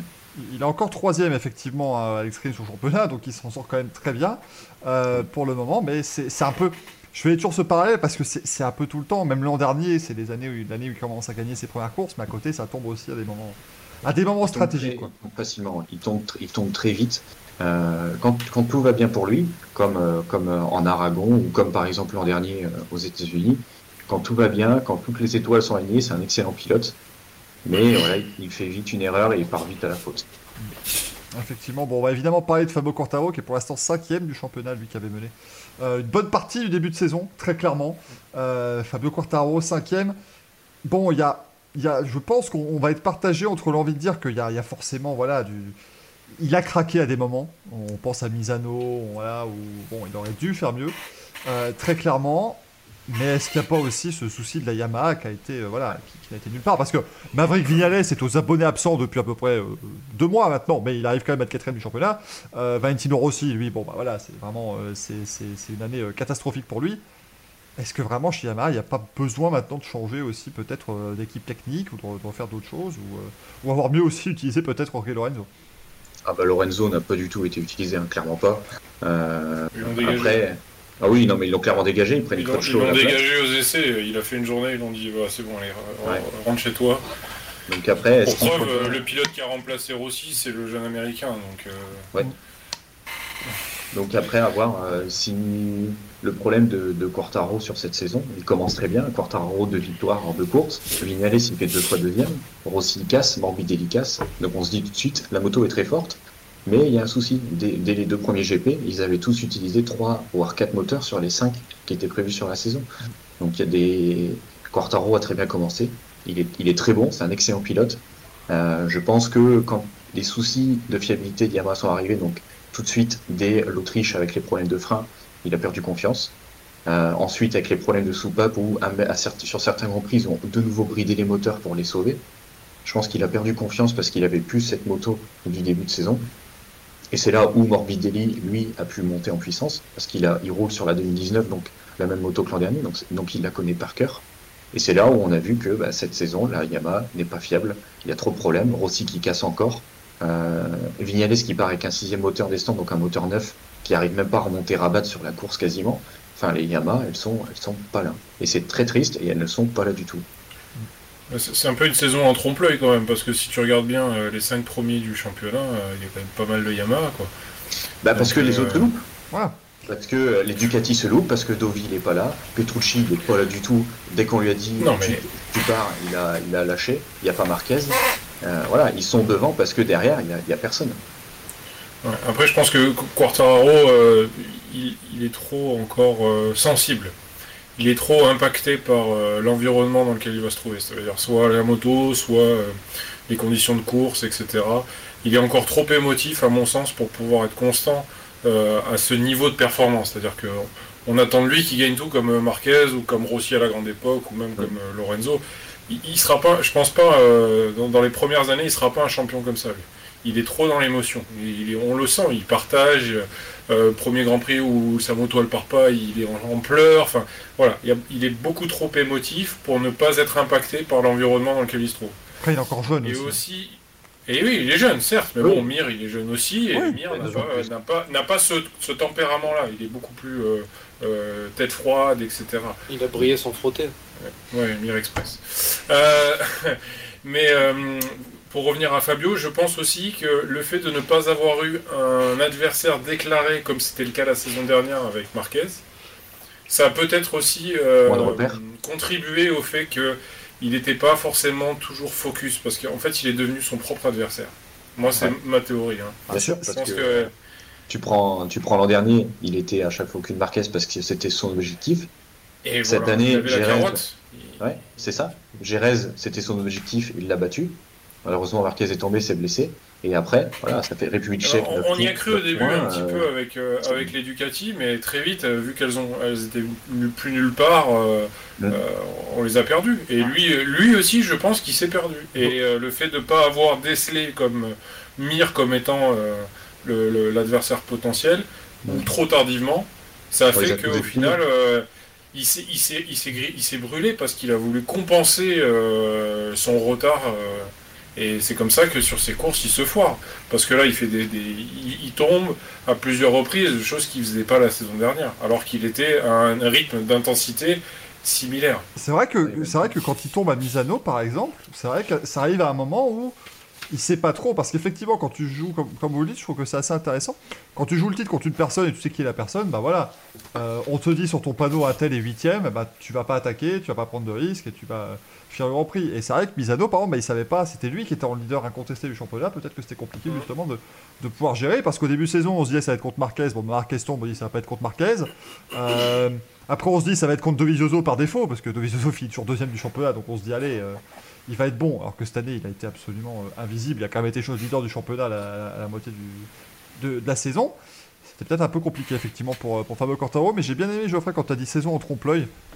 C'est de toute façon le cas, on, on va pas se mentir. Si Marc Marquez ne s'était pas blessé, ça aurait été une saison qu'il aurait plié euh, après, après 9 courses à peu près. hein. C'est-à-dire que là. euh, euh, ou alors ça aurait élevé le niveau de jeu de tout le monde. Ce qui est possible aussi. Euh, Je suis pas, je suis pas, per- je suis pas convaincu par ça parce que Ouais, plus, ouais. Ducati, euh, mécaniquement, ils étaient au maximum de ce qu'ils pouvaient faire. Yamaha, comme l'a dit Axel, euh, euh, il y a un problème sur la moto 2020, c'est indéniable. Euh, L'histoire du piston, j'y crois, mais j'y crois pas. Il n'y a pas que ça. Il y a, y a- je tout pense plein, qu'elle a été, elle a été mal faite. Oui, elle a été clairement, mal faite. et- mais elle est mal faite depuis pas 4 ans, la. Yamaha. C'est ça le problème.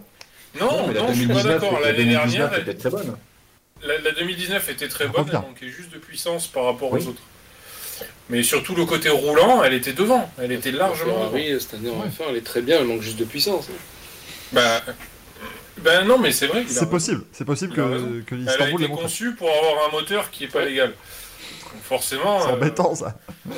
quand tu mets un moteur légal dedans, elle marche moins bien. Parce que tout est faussé, quoi. Mais, euh, Yamaha s'est repris en dernier. pense- Mais là, ils sont retombés. La Yamaha s'est repris l'an dernier, mais ils sont, ils sont retombés. Et moi, je, je vois en cette saison-là, j'ai revu la saison 2017 pour Yamaha. Euh, 2017, c'est Vignales qui domine le début de saison.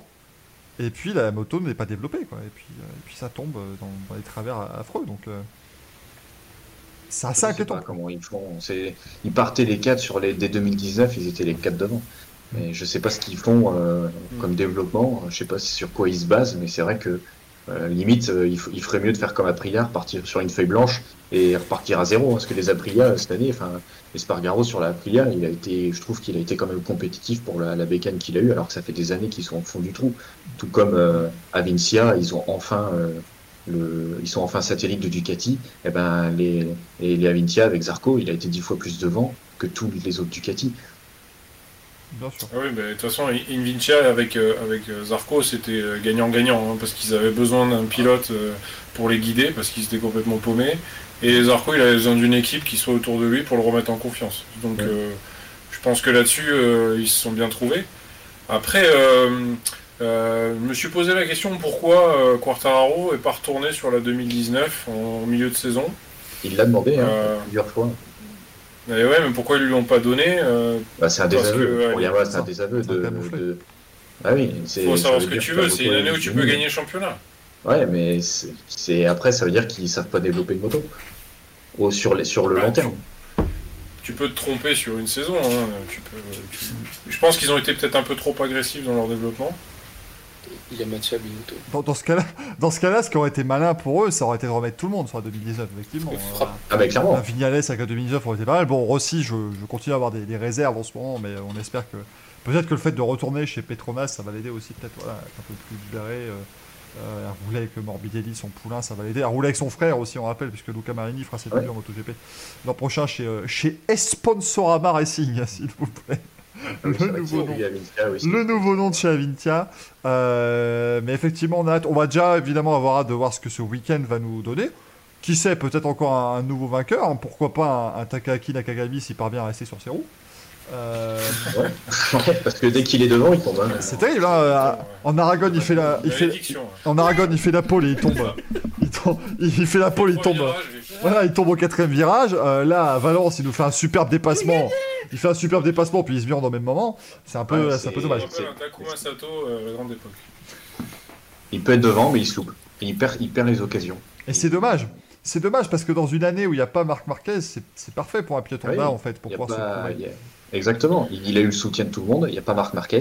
Il y a beaucoup de pilotes qui ont gagné, comme Binder, comme Oliveira. C'était la chance de, de monter sur un podium, de gagner.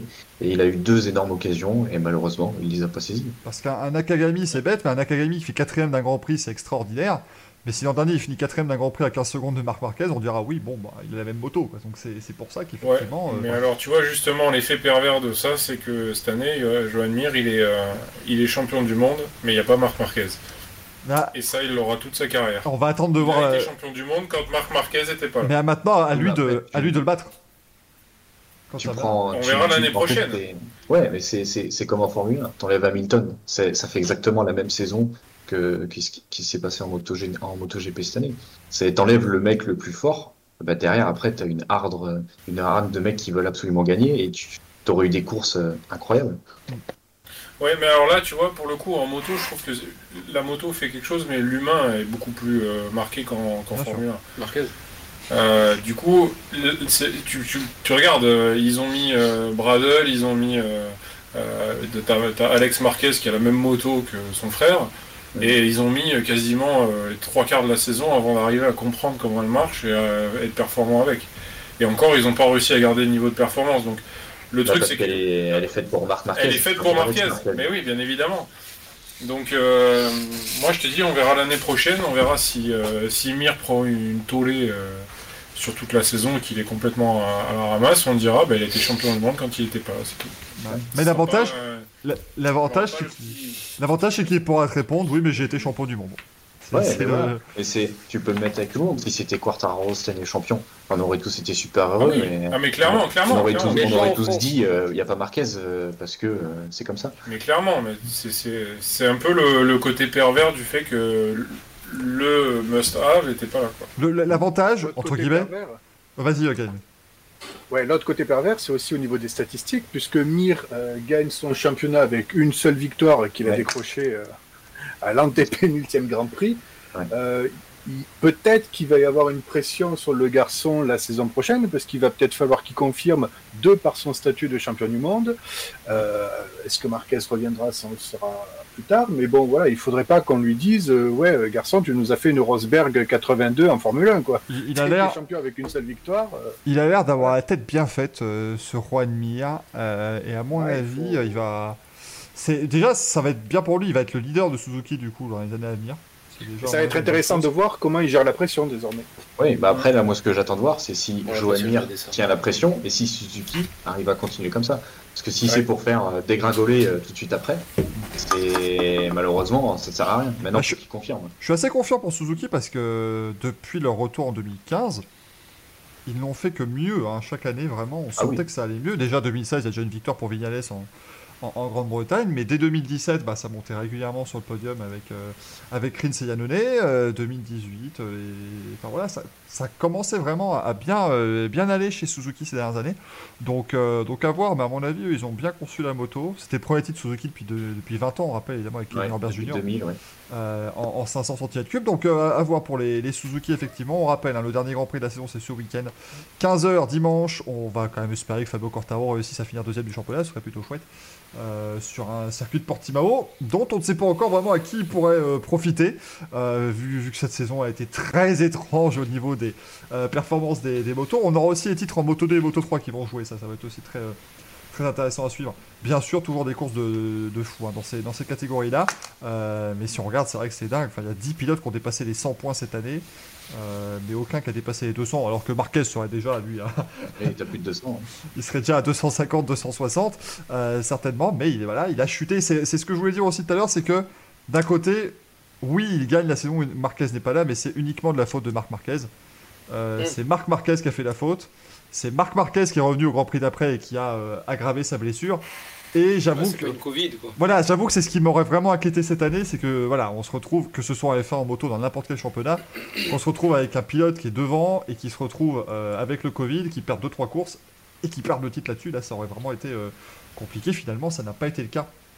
Euh, du tout, euh, du tout cette année. Bon, ça a été moins. Il y a eu plus de, de cas positifs en moto, hein, avec euh, notamment Valentino Rossi qui avait raté deux courses et, euh, et Icar Lecona aussi qui va rater le Grand Prix euh, ce week-end. Ouais, il en rate 3.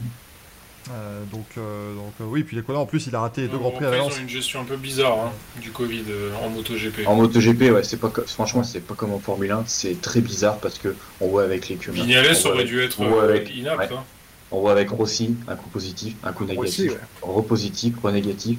Vignales qui était cas contact, qu'ils ont laissé rouler. Ils ont mis euh, tout son staff de côté et ils ont dit ouais mais non lui c'est bon, il n'y a pas de souci. Et Kiona qui était cas contact qu'ils ont retiré euh, pour le remettre, pour le re-retirer derrière. Enfin, c'est vrai que c'est pas du tout. euh, je trouve qu'ils sont beaucoup plus euh, laxistes qu'en qu'en F1. On voit hein, des fois quand on quand la caméra filme dans les stands, il y en a plusieurs qui sont sans masque ou ils font pas gaffe.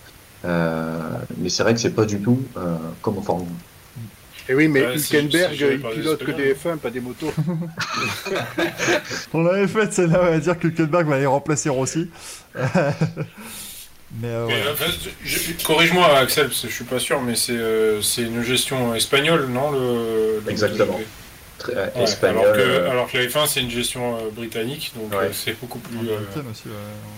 C'est autre chose. hein. Ouais. Là, là, en plus, c'est vrai que Juan Mir gagne un peu le championnat d'Espagne MotoGP aussi, parce qu'il y a eu 7 grands prix quand Ah même bah en. Espagne du coup.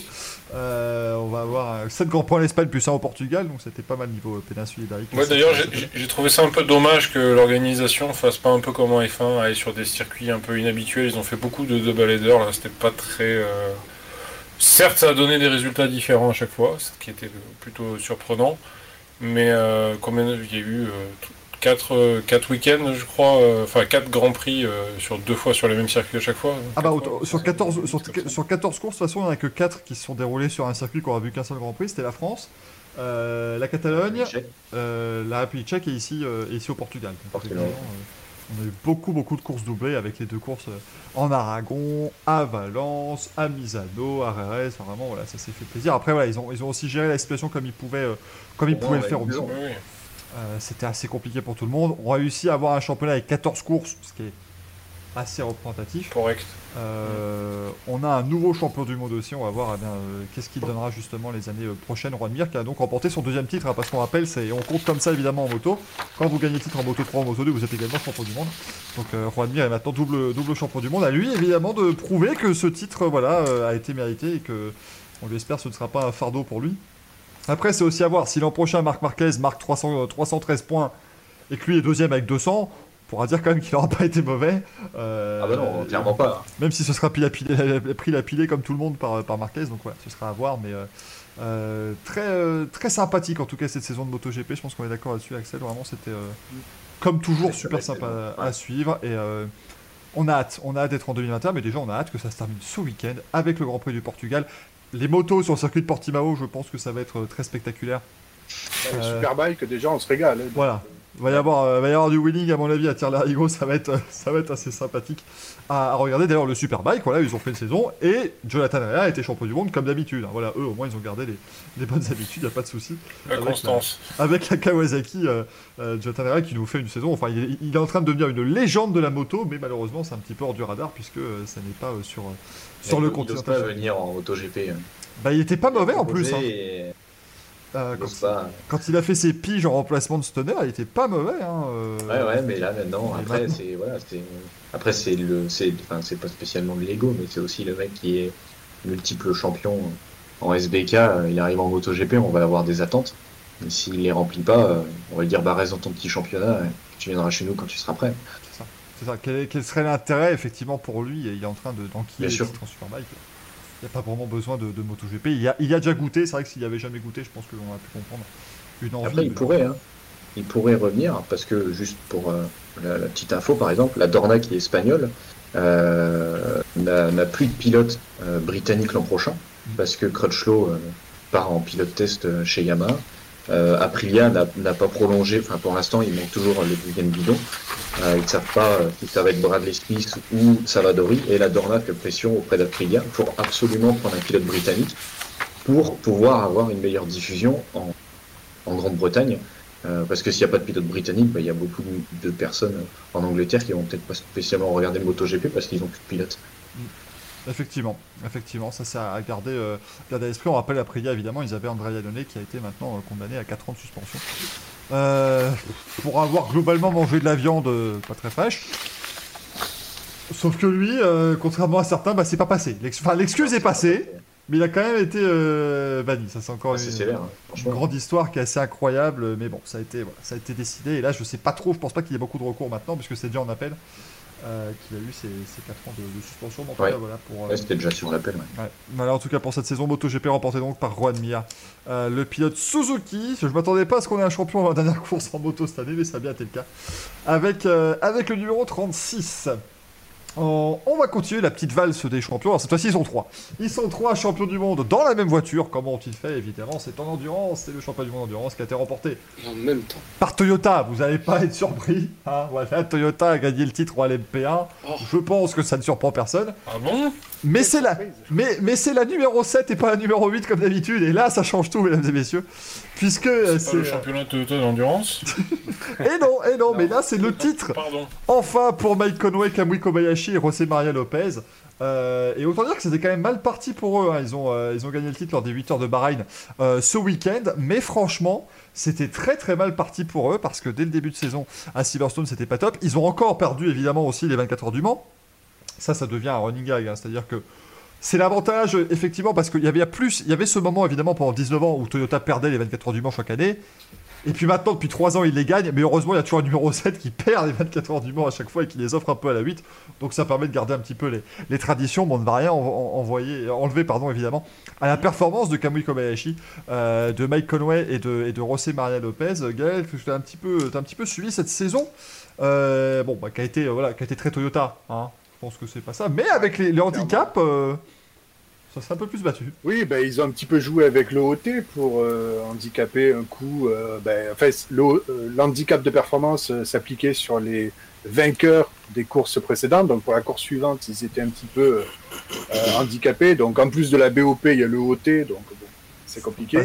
Euh, ça a tourné à l'avantage de la 7, ouais, donc ça, entre guillemets, ça permet un petit peu de passer la pommade de la défaite encore aux 24 heures du Mans. Euh, bon, petit point, euh, voilà, petit, pe- petit point dommageable, c'est que le LMP1 euh, meurt de sa belle mort, quoi, parce qu'il n'y avait que Toyota d'engagé. Rebellion n'a pas fait le déplacement. Euh, le team LNT avec les Ginetta n'était pas là. Euh, qui manquait d'autres hein, euh, Comment il s'appelle? Prennent feu. Baïkoles, oui, bah euh, Baïkoles n'était pas là non plus, donc euh, il y avait 24 engagés pour les 8 heures de Bahreïn. Donc euh, grosso modo une grille de Formule 1 quoi. Et généralement euh, on est plutôt à 35, 36, 38 voitures euh, euh, sur les manches du FIA WEC. Là c'était vraiment compliqué. Bon, on se doute bien que euh, le Covid est passé par là, mais je trouve un petit peu dommage que euh, le FIA WEC, quand même, un championnat du monde qui est quand même chapeauté par la FIA, euh, ne réussissent pas quand même à garder ses concurrents pour finir le championnat. Je trouve ça un petit peu dommage. C'était-. C'était compliqué, je crois, cette année. euh, avec, avec les circonstances, je pense que ça a été difficile pour tout le monde. Et effectivement, comme l'an prochain, c'est l'arrivée des, des hypercars et du LMDH, euh, voilà, c'est peut-être aussi la raison. On a peut-être envie. Le voilà, de- c'est un médicament. c'est Oui. un générique à prendre trois fois avant les repas. C'est pour les fans. On rappelle, hein, le LMP1, là, ces deux dernières années, ils On- leur prescrivent du LMDH. on, on rappelle, hein, le LMDH, le, le LMDH veut dire Le Mans Daytona H. Ils savent toujours pas ce que le H veut dire. Bah, non, pas forcément hybride parce que on sait pas. On a pensé hybride. Après, ils se sont dit hydrogène peut-être non plus. Automobile. Donc euh, H. Ils ont dit ça va être un- on va mettre un H et puis euh, et puis, ouais, le Hülkenberg, quelque chose, je ne sais pas. Sur le futur. Alors, alors, par contre, pourquoi Ouais, le, pourquoi le Mans Daytona? Parce que l'an prochain, ce sera justement un rapprochement entre les règles des euh, LMP et euh, des Daytona prototypes euh, International, euh, les, les DPI. Donc euh, voilà, ça c'est quand même pour donner une grille qui sera un petit peu plus euh, alléchante l'an prochain. Toyota sera là avec une hypercar. On avait Aston Martin qui devait venir, mais je crois qu'ils viennent plus. Un petit peu le bazar, mais Baïkoles va faire une hypercar, ça, on, on l'attend quand même assez, assez fortement. On aura Alpine qui va monter également de catégorie, qui n'est plus en LMP2 et qui va passer justement dans cette catégorie Rennes. Donc ça va quand même être assez intéressant. On verra ça en piste, notamment aux 24 heures du Mans l'an prochain, qui doivent avoir lieu en juin. On touche du bois, mais ça devrait être bon, normalement, pour les 24 heures du Mans au, mois de juin. Alors évidemment, on vous parle des champions du monde LMP1, mais il n'y a pas que le LMP1, bien sûr, en endurance, puisqu'en LMP2, c'est Philippe Albuquerque et Philippe Hanson euh, qui ont été champions. L'équipe United Autosports, hein, l'équipe de Zach Brown, qui vient gagner un titre tranquillement en LMP2, ça fait toujours, euh, ça fait toujours plaisir. En GTE Pro, c'est euh, Aston Martin qui a remporté le titre avec Marco Sorensen et Niki. Oui. Euh, juste devant l'autre Aston Martin avec Maxime Martin, le Belge qui termine deuxième du championnat, qui arrive à être seul deuxième. Ce qui est très fort dans ce championnat du monde d'endurance d'être seul à son classement, mais il l'a fait. Maxime Martin, le pilote belge. Et puis en GTE AM, Cocorico s'il vous plaît, on a des Français qui sont champions du monde avec euh, Emmanuel Collard. Emmanuel Collard, c'est euh, un nombre de participation aux 24 heures du Mans hallucinant. hein. Je crois qu'on en être à 26 à peu près pour Manu Collard, hein. quelque chose comme ça, au niveau des 24 heures du Mans. Et François Perraudot et également. Niklas Nielsen, le, euh, le Danois. Je pense qu'on est un mois sur le Mans. Pardon. Pendant ce temps, si vous voulez. Parce que fait un mois de course sur le Mans. Voilà, c'est ça. Le mec, il n'en peut plus. Il a- J'en ai marre de ce circuit, mais pourtant, il revient. Il revient chaque année, euh, Emmanuel Collard, qui est donc devenu également champion du monde à, à l'âge de 49 ans, avec euh, donc le titre pour, euh, pour la Ferrari de chez AF Corset. Euh, plutôt pas mal que Ferrari gagne également son titre en endurance, ça fait plaisir. Quand on a du mal en Formule 1, il reste toujours en endurance. C'est bien. Ça fait un titre pour Ferrari l'an prochain, enfin cette année, pardon. L'an prochain, justement, du WEC, eh bien, ce sera une seule saison 2021 parce que c'était aussi ça. On avait des saisons qui s'étalaient sur deux années calendaires. Ils ont décidé d'arrêter ça, évidemment, vu les, les circonstances. Donc on repart, on a fait une saison 2020 et on repart l'an prochain pour une saison 2021 avec, pour Formule commencer. Voilà, comme la Formule 1 aussi qui va faire des calendriers comme ça. Euh, 2021, on va débuter le 19 mars avec les 1000 miles de Sebring qui auront lieu de nouveau le même week-end que les 12 heures de Sebring, ça c'est déjà une bonne chose. Le 1er mai, on aura les 6 heures de Spa-Francorchamps, neigera-t-il? Ça évidemment, ce sera à voir bien sûr, mais c'est possible. Ça a, déjà, été par le passé, les 12 et 13 juin, les 24 heures du Mans. Notez-le, hein, 12 et 13 juin 2021, les 24 heures du Mans. Venez, il y a de la place. C'est petit, mais il y a de la place. le 18 juillet, Ah, tu les... héberges? Ah bah j'héberge moi, euh, Il est pas belge. Eh, Il est Airbnb. Monceau. on aligne les, on aligne les billets hein, s'il faut. Mais, mais On j'héberge. a dit que tu hébergeais avec droit de cuissage, par contre. hein, donc, euh, Ça, c'est pas encore à voir. Les 6 heures de Monza le 18 juillet, les 6 heures de Fuji le 26 septembre et les 6 heures de Bahreïn le 20 novembre prochain pour euh, clôturer cette saison. Courses. Ils s'en sortent plutôt pas mal quand même, évidemment. Euh, pour, euh, pour cette saison 9 du WEC, en autre champion, et là Cocorico de chez Cocorico, mesdames et messieurs. Parce qu'il est français. Euh, et c'est la première fois depuis très longtemps qu'on a un champion du monde français en, en- en Coupe du Monde d'endurance, puisque c'est la Coupe Oui. du Monde, c'est WTCR, avec Yann Arlaché qui est devenu champion du monde sur la Link Co. Alors Link Co, euh, c'est à la base c'est une Volvo. Quoi, Anciennement puis après, Polestar. Voilà, Ouais, c'était également. Polestar, euh, ça a été voilà, ça a été tout ça. Effectivement, mais Yann Arlaché qui est devenu champion du monde ce week-end euh, en Aragon. Il est devenu champion du monde. Yann Arlaché, vous le connaissez euh, peut-être car il est également le neveu d'Ivan Muller. Ivan Muller qui a remporté la course qui a permis à Yann Arlaché d'être champion du monde. Donc comme quoi, voilà, ça restait vraiment euh, petit, euh, petit moment familial très En sympa. famille. Voilà, en famille, tranquillement. Euh, et l'équipe... Parce qu'il a retrouvé son C'est. C'est vrai que oui, c'est le king. Oui, il est, il est officiellement roi du WTCR. C'est vrai que c'est le nom. Avec la, Ah la petite cérémonie avec le fauteuil C'est du c'est roi. une monarchie euh, sans sport. Mais- Voilà, c'est une monarchie constitutionnelle, c'est un bazar incroyable, mais c'est quand même vachement bien à regarder les courses de WTCR, ça se bagarre. On avait perdu tout ça avec les courses de WTCC où quand, quand Citroën est arrivé, c'était plus vraiment du monde de autotourisme, cette falaise, parce que bon, euh, quand vous avez trois voitures qui prennent euh, la poudre d'escampette, c'est pas vraiment ce qu'on a en tête quand on pense à du tourisme, mais là, le, le WTCR, ça se bagarre beaucoup plus. Et, euh, et on voulait saluer évidemment Yann Arlaché qui est devenu champion, euh, champion du monde et il succède dans le clan français, bah, du coup, à Yvan Muller, euh, son, son oncle. Et puis, tranquillement, on a fait un top 3. Voilà. On a fait un podium 100% français parce qu'on s'est dit, allez, puisque Arlaché est champion du monde devant Yvan Muller et Jean-Carl Vernet. Jean-Carl Vernet. JK. Eh, J.K. Vernet, comme l'appelaient les Américains quand il allait parti faire sa saison, sa saison d'Indy Lights qu'il a remporté brillamment et, et il a plus rien fait derrière. C'est absolument incroyable. Il a pas pu trouver de volant en IndyCar. Quel gâchis, quoi. Et ça aurait été vachement bien parce que Jean-Carl Vernet, euh, il avait fait une superbe saison en 2010 en, en Indy Lights. Et depuis, il bah, il s'est rapide, quoi. il s'est reconverti Il est rapide. bah ouais, non mais c'est un super pilote. Il s'est reconverti récemment justement bah, en Porsche Carrera Cup France. Il a commencé par là. Et puis, euh, et puis en, en WTCR avec les, les Volkswagen également à un moment. Et là, bah, troisième du championnat, Jean-Carl Vernet. hein. Léopard, non? Il était chez Léopard, exactement. Léopard, Exactement chez Léopard. Euh, quatrième place pour Esteban Guerrieri, lui aussi, un ancien de l'Indy Lights qui était pas mauvais du tout et qui se retrouve à être pas mal en, en, en TCR. Et puis Gilles Magnus, le pilote belge, ça, ça fait plaisir. Euh, cinquième du championnat pour le Come to You Racing. Ça fait plaisir, très clairement, euh, d'avoir également voilà, des Français, des Belges. Il y a Santi Urrutia qui a fini sixième du championnat aussi. hein, voilà. Si vous avez des noms comme ça, les années 2010 en Indy Lights, ils sont généralement dans ce championnat, hein, visiblement. Tom Coronel, 11e. Est-ce que vous êtes suivi par Tom Coronel sur Twitter, là, un peu tout le monde Je l'ai bloqué. Son bot est un peu particulier. hein. Il suit, il suit, il suit, il les, les frères, euh, Mais est-ce qu'il les suit C'est c'est- c'est la question. les, les frères jumeaux Tom et Tim Coronel, c'est compliqué. hein. C'est-à-dire que là, euh, pff, faut les supporter sur Twitter. Mais quand ils commencent à vous suivre, c'est que vous commencez à percer un tout petit peu, donc euh, profitez-en. hein, Vraiment, si c'est pas encore le cas, les amis. hein. S'il commence à te follow, tu sais que c'est du spam. hein. Faut pas te réjouir. euh. Ah, voilà, voilà, la première fois, quand il dit, je me dis putain, euh, Tom Coronel me suit, c'est cool. Eh, Et bah, pas du tout, hein, il en a rien à foutre. euh, De toute façon, t'es pas, enfin, peux pas comprendre. C'est un mec qui fait le, Paris-Dakar en buggy, donc euh, je veux dire, tu peux pas comprendre. Et ils vont le refaire l'an prochain avec le buggy 347 et deux frères. Les mecs, ils aiment bouffer du sable. C'est- c'est- c'est- ils sont bizarres ces gens. Des Hollandais. Ouais, hein. ils sont néerlandais, ils sont néerlandais déjà, donc euh, à partir de là, ça devenait compliqué bien sûr. D'ailleurs, on parlait voilà, des championnats où bon bah voilà, hein, les champions tout ça. Et ben Norbert Michelis, champion l'an dernier, roi du WTCR 2019, eh ben il a fini 13 e cette saison. Voilà, c'est- devenu plus compliqué, mais c'est devenu plus compliqué en général aussi pour les Hyundai cette année, avec Gabriel Tarquini aussi. Hein.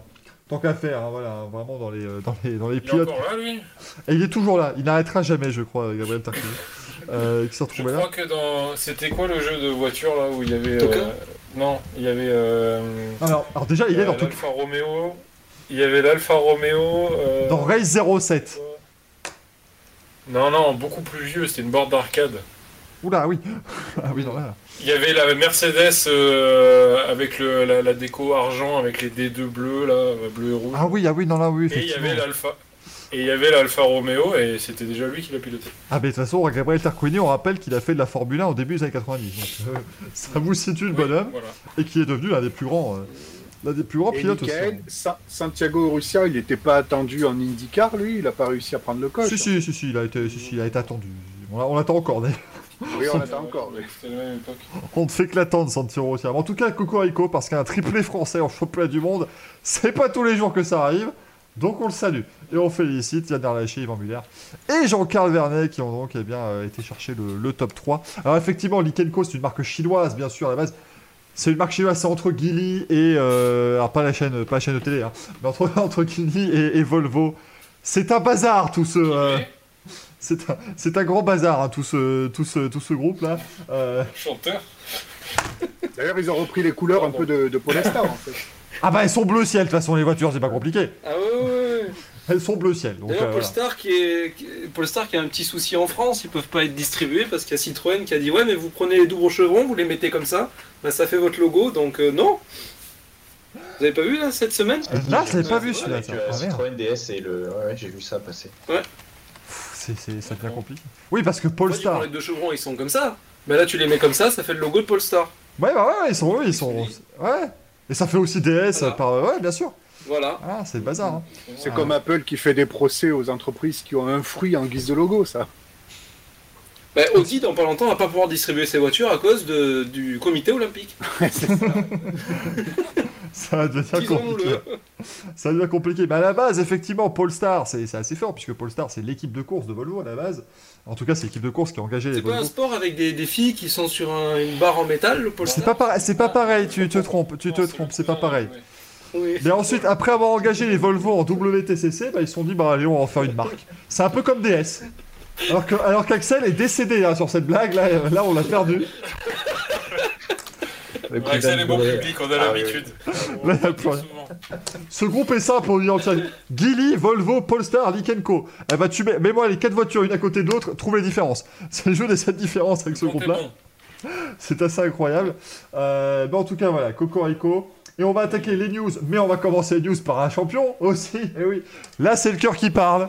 Mais enfin, mesdames et messieurs, nous sommes en 2020. Et Elio Castroneves a gagné un championnat de quelque chose. Spiderman. Et ça n'était jamais arrivé, mesdames et messieurs. Il n'a plus gagné un titre depuis le karting, Elio Castroneves. Et là, il est champion en IMSA, champion en catégorie DPI, avec Ricky Taylor euh, sur l'Acura pour la dernière course de l'Acura, le team Penske, le team Penske qui s'en va euh, de l'endurance. Et euh, pour sa dernière course chez Penske aussi avec Castroneves, puisqu'il va changer l'an prochain, il va changer d'équipe. Il va quand même changer de crèmerie pour la première fois depuis 20 ans. Castroneves, il était quand même chez Penske depuis 2000, euh, arrivé sur les circonstances tragiques évidemment du décès de, de Greg Moore à Fontana. Euh, mais Elio Castroneves, voilà, parce qu'on parlait de jeux par exemple. Mais moi, ça, ça- enfin, ce sont des, on n'arrête pas de me dire. Mais moi, quand je jouais au jeu de l'IndyCar à l'époque, il était déjà là. Oui, il était déjà là. Je sais qu'il était déjà là. Dans Papyrus, hein, le jeu. Je me souviens. Alors celui-là, ça va. Il était pas encore dedans, heureusement. Mais par contre, il était dans, Oh, quand même, arrête.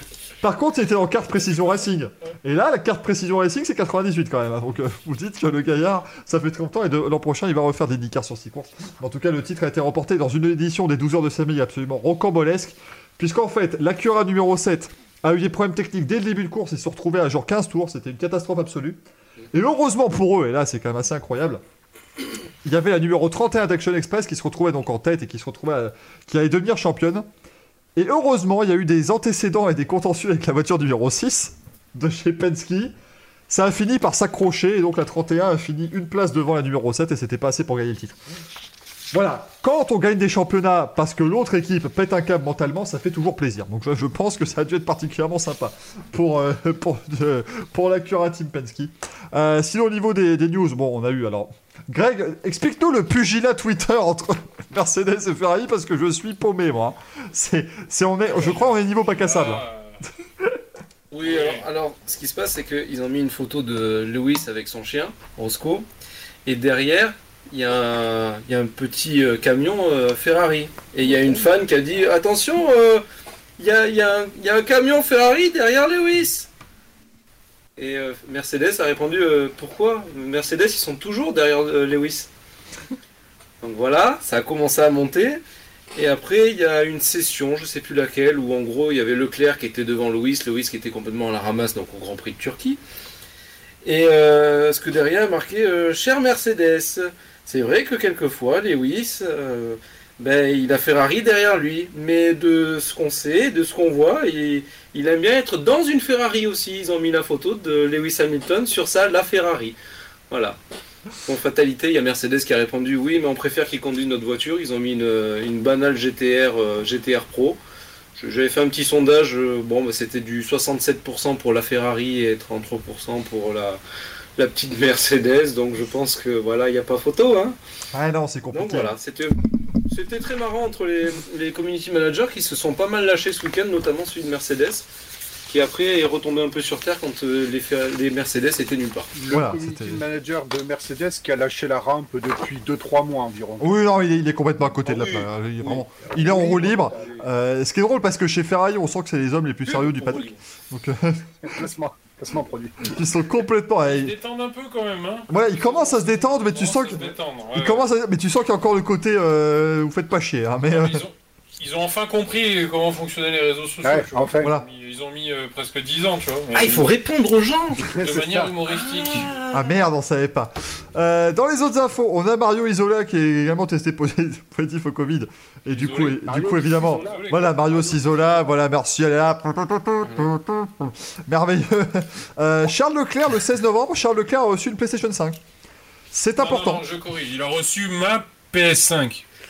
Il y a un moment donné, il y avait une PS5 pour Monaco, on a dû choisir. Il s'est trompé, voilà. Bon, vas-y, prends-la, parce que, parce que ça me fait plaisir, tu vois. Hamilton a Voilà. reçu la sienne T'as pas une sympa. saison facile, prends-la, ça me Prends fait une plaisir. PS5, ça sera C'est la cool. C'est la sortie de la PS5 aujourd'hui. Enfin, sortie, euh, bon, bah, il y en a déjà plus disponibles, mais ça va revenir, rassurez-vous. On a eu Julian Olesi, c'est un peu plus sérieux, qui a démenti son exclusion de la Ferrari Driver Academy. Bon, entre nous, on sait quand même comment ça se passe en général. Ça, c'est le démenti d'avant exclusion définitive. Mais pour l'instant, il est toujours membre de la Ferrari Driver Academy. On va attendre la fin de la saison, évidemment, pour que ce soit encore le cas. Fernando Alonso est parti s'amuser à Abu Dhabi au vent de la Renault 2018. Il a fait quelques tours comme ça, hein, le, le jeune pilote, le jeune loup espagnol qui va faire ses débuts en Formule 1 l'an prochain. On a hâte de voir ce que ça va donner. Euh, on a, C'est pas encore confirmé, hein, qu'il qu'il fasse les, Non, euh, les rookies. des- c'est pas encore sûr, mais- confirmé, hein. on sait que ça va le faire. Si, eh, je suis sûr, il va, il va y avoir un pilote dans la Renault avec un casque blanc. Il sortira jamais, il enlèvera jamais son casque. Ah, mais blague à part, blague à part, s'il fait pas les rookie tests à Abi- Abu Dhabi, je suis sûr qu'avec la 2018, il sera à Bahreïn en train de rouler. C'est ça, de toute façon, il va faire des, des tours et des tours et des tours avec la voiture de 2018. Euh, même si, bon, ça est assez différente. On a hâte de le voir évidemment avec la 2021, bien entendu. Euh, L'année prochaine, Calu, Calu, Calu, Mailot, j'y arriverai. Effectivement, on va être à Abu Dhabi avec, la, avec Alfa Romeo, effectivement. Euh, Juan Pablo Montoya va faire le WEC l'an prochain chez Dragon Speed en LMP2, ça c'est vachement chouette. On rappelle quand même, parce que chaque année on nous gonfle avec la triple couronne d'Alonso, Juan Pablo Montoya peut également remporter la triple couronne si jamais il gagne les 24 heures du Mans. On l'oublie vite, mais euh, il a gagné les deux autres courses également. Euh, et je il a pense. plus de chances de la gagner. Voilà, il a plus de chances de gagner lui les 24 heures du Mans si, euh, si, euh, si Penske revient au Mans dans les années à venir avec le, le LMDH. Je pense qu'il a plus de chances de gagner le Mans que Alonso d'aller gagner Indianapolis. hein. Mais que voulez Alors, est-ce qu'il le Mais la gagne triple couronne, c'est pas le championnat de F1 Non, que c'est Monaco. Ah, il y a eu Non, deux Monaco. interprétations en fait. Mais Non, Greg, là, tu, viens de faire une erreur de rookie, Greg. On, on- on- on adapte la triple couronne sur ce qui nous arrange. Et c'est là, que tu as- Ah, c'est là que tu as oublié le. Autant pour Le, problème, c'est que Graham Hill, il a tout, donc euh, Voilà. on choisit. Non, mais par contre, Alonso sera le premier à dire. Si, si, Montoya, si Montoya gagne le Mans, Alonso sera le premier à dire que c'est le titre de, champ- de- de Formule 1 qui compte. Bien ça. entendu. Par contre, Voilà. si Montoya gagne Le Mans l'an prochain en LMP2 alors que euh, les hypercars abandonnent, est-ce qu'il gagne Le Mans au général? Ah bah, ga- ça colle pour la triple couronne? Ah, pour moi, s'il gagne le Mans en général, oui. Il faut que ce soit la pre- il faut qu'il ait la... avec une LMP2. Ouais, ouais. Il faut qu'il ait. Quand, C'est quand- le Mans général. Si t'es en GTE, euh, c'est Ouais. mort quoi. C'est Bah, c'est ça, voilà. Sauf si tout le monde abandonne, Voilà, ça devient plus compliqué. il n'y arrivera pas. Les- le, le coup de la McLaren Après, GT, euh, ça devient compliqué. hein. la McLaren F1, pardon. Ça devient plus dur. Mm. Euh, on a également la safety car. Alors, ça, devrait changer des choses, effectivement, l'an prochain au niveau des voitures de sécurité. On a l'habitude de voir des, des- des Mercedes, on est d'accord Et bah, du coup, pour l'an prochain, on devrait avoir des Mercedes sur 11 courses et des Aston Martin sur 12 courses. Je pense qu'avec une Aston Martin, là. Euh... Alors maintenant, est-ce qu'Hamilton dira que l'Aston est encore plus lente que la Mercedes? Parce que, bon, contractuellement, il est obligé de le dire. Ça, passer comment ça va se passer comment cette affaire? Euh, Et on, on imagine, on est parti sur Aston pour les courses un peu plus prestigieuses, apparemment. hein, si j'ai bien. euh, Si j'ai bien D'ailleurs, le contrat, Ouais, ça, ça dépend des marchés en fait. ouais, et le Ouais. contrat Mercedes avec Aisha, c'est depuis 97 quand même. Ouais, ouais, ouais. C'est la première. date, hein, hein. C'est la première année où on avait effectivement que des, des- voilà que- bah, un contrat exclusif. On avait les mêmes voitures sur chaque Grand Prix. Je vous rappelle qu'à l'époque on avait des Renault 5 Turbo, euh, des Renault Laguna des- en Argentine. Enfin c'était. euh, On a eu des Fiat Tempra, on a eu des Vectra 4x4, la Clio Williams, des Lamborghini Diablo. C'était vraiment voilà. Mais cette année aussi, on a des Fiat Tempra, non? Oui, elles sont Mais- sur la grille. Voilà. on, a effectivement. Multiplat même, On est d'accord. C'est même multiplat cette année. Et elles sont rouges. sûr. Elles sont rouges. Eh, Cocorico, il y a un Français qui est champion du monde de Formula e-sport. Eh, c'est chouette ça, non Non, il a gagné Non, il a gagné une Il course. a gagné. Non, il a, Il a fait gagné une course. victoire. Il a gagné une course. Nicolas Longuet. Nicolas Monguet qui a gagné. Chez... Voilà. Voilà, moi euh, je ne vais rien dire sur la F1 eSport parce que tu vois sur 4 minutes. Euh, voilà, la F1 eSport. euh, Je ne vais rien dire parce que j'ai des, a- Ah, changeons de sujet. j'ai des amis qui bossent dessus et des ennemis qui bossent dessus aussi, donc je sais pas, moi je suis. euh, je suis entre les deux. Euh, mais en tout cas, voilà, on verra euh, ce que ça donnera la F1 eSport à la suite. Et puis du coup, chez Pirelli, hein, donc on a enfin une spécification finale pour les pneus de bilatéral. On aimerait les tester effectivement à Abu Dhabi et à Bahreïn. Euh, on va voir ce que ça va donner. Et où à Bahreïn? Et ou à Bahreïn, voilà, oui. Ils aimeraient au moins le faire sur la dernière course, ce serait plutôt pas mal. Euh, on aura donc effectivement tous le modèle définitif si on pourra les faire rouler en essai libre. À voir, à chaque année, de toute façon, les pneus, c'est une saga incroyable. Moi qui croyais humblement que quand vous mettez un manufacturier unique, il y a juste la FIA qui arrive à vous rouler avec ça à telle date et puis vous vous taisez. Eh ben non, non. la Formule 1, c'est un autre monde, hein, très clairement. Et le pire, ça va être l'an prochain pour tester les pneus de 22 pouces. hein. De 18 pouces, Et pardon. oui, et oui, parce aurait- 2022. il y aurait peut-être des voilà. Oui, c'est compliqué, hein, parce que c'est pas les Alors, pneus de on 22 a pouces pour les ta voiture, on l'a pimpé, on a mis des pneus de 22 pouces. On a mis des pneus, spinners. on a mis des 18 pouces dans les 22 pouces. Ceci dit, là, pour le coup, les rétroviseurs ne serviront à plus rien. Ah bah là. Ah plus, rien du tout même. Enfin, je veux dire, même- le halo, entre le halo, les pneus, tu vois plus rien. Je- C'est la même hauteur en soi. Ah ouais, mais ça fait un écran. Hein, tu- Ça devient plus compliqué. Euh, moi, moi, par contre, il y a un truc, je- j'aimerais votre avis là-dessus. Euh, moi, je trouve dommage que systématiquement, sur les week-ends de Grand Prix, ils nous donnent des déclinaisons euh, qui se suivent en termes de pneus, c'est-à-dire euh, C2, C3, C4, C1, C2, C3. Ils l'ont pas C'est dommage, je trouve pas qu'ils Ils l'ont pas toujours fait. Bah à l'époque, quand elles se suivent, il n'y a pas d'écart. C'est Ouais, c'est ça. c'est rare, euh, enfin, c'est c'est extrêmement rare. J'ai aucun souvenir d'avoir eu une différence comme euh, par exemple Ah. C1, C4, C5. J'ai Euh, jamais vu ça. À par exemple. Silverstone, je crois qu'ils ont fait ça, non? Sur les deux. Silverstone. Non, non, non, ils ont mis toutes Non, les, ils tous ont les fait pneus à cran. euh. Ouais, ils ont fait tous les Ah pneus ouais. un cran plus, plus tendres. Effectivement, Voilà. depuis Mais- l'an dernier, ça arrive plus. Mais je pense que c'est parce qu'ils n'ont plus que 5 spécifications de pneus. Euh, Ouais, mais ils pourraient faire 1, 3, 5 par exemple. Mais je pense qu'ils sont en fait assez contents avec ce qu'ils ont parce qu'il y a un écart assez grand déjà entre chaque spécification. Ce serait plus intéressant, moi je suis d'accord, hein, je préférerais qu'ils sautent à un moment une gamme, ce serait plus intéressant pour avoir des pneus tendres un peu plus qualifs, entre guillemets. Euh, Ouais. Ce serait plus intéressant. Mais, euh, mais ils le faisaient par contre quand ils avaient l'arc-en-ciel complet, hein, avec toutes les couleurs, euh, quand ils avaient le spectre entier, là, euh, avec tous leurs pneus, que ça allait de super méga giga à ultra. Euh, là, ils le faisaient par contre. Euh, T'avais parfois euh, les, les violets et puis les rouges, non, ou les roses et puis. Enfin, je sais plus, je suis perdu avec les couleurs, euh, mais ils mettaient des Ouais, écarts, effectivement. ultraviolet, je sais pas quoi. C'est dommage, ça, parce qu'avec euh, Real Race as One, ça aurait été bien cette année. Le- le- Ouais, on aurait eu le même arc-en-ciel. On aurait eu le même arc-en-ciel sur les pneus et sur le logo de Et WSS. puis, et puis, si on fait comme chez Williams, on met un pneu de chaque couleur, on est bon. Nickel. C'est vrai qu'ils avaient été très forts. C'est pour la je diversitude. Voilà, c'est important la diversitude. Euh, au niveau de l'histoire, mesdames et messieurs, parce qu'il y a eu de l'histoire, il n'y aura pas de quiz ce soir. Et là, je sens Greg qui va faire ouf, ouf, on n'est pas passé Je loin. veux une défaite Je veux une défaite T'as Merde Mais Greg, t'es là la semaine prochaine. Non, et attends, on avait révisé. Oui, bah attends, oui, on avait attends, révisé bah voilà. tout. Bon bah voilà, t'es là la semaine prochaine, t'auras ta défaite, t'en fais pas. Je vais, m'arranger pour que tu puisses perdre euh, quand même. Ce serait dommage que ce ne soit pas le cas.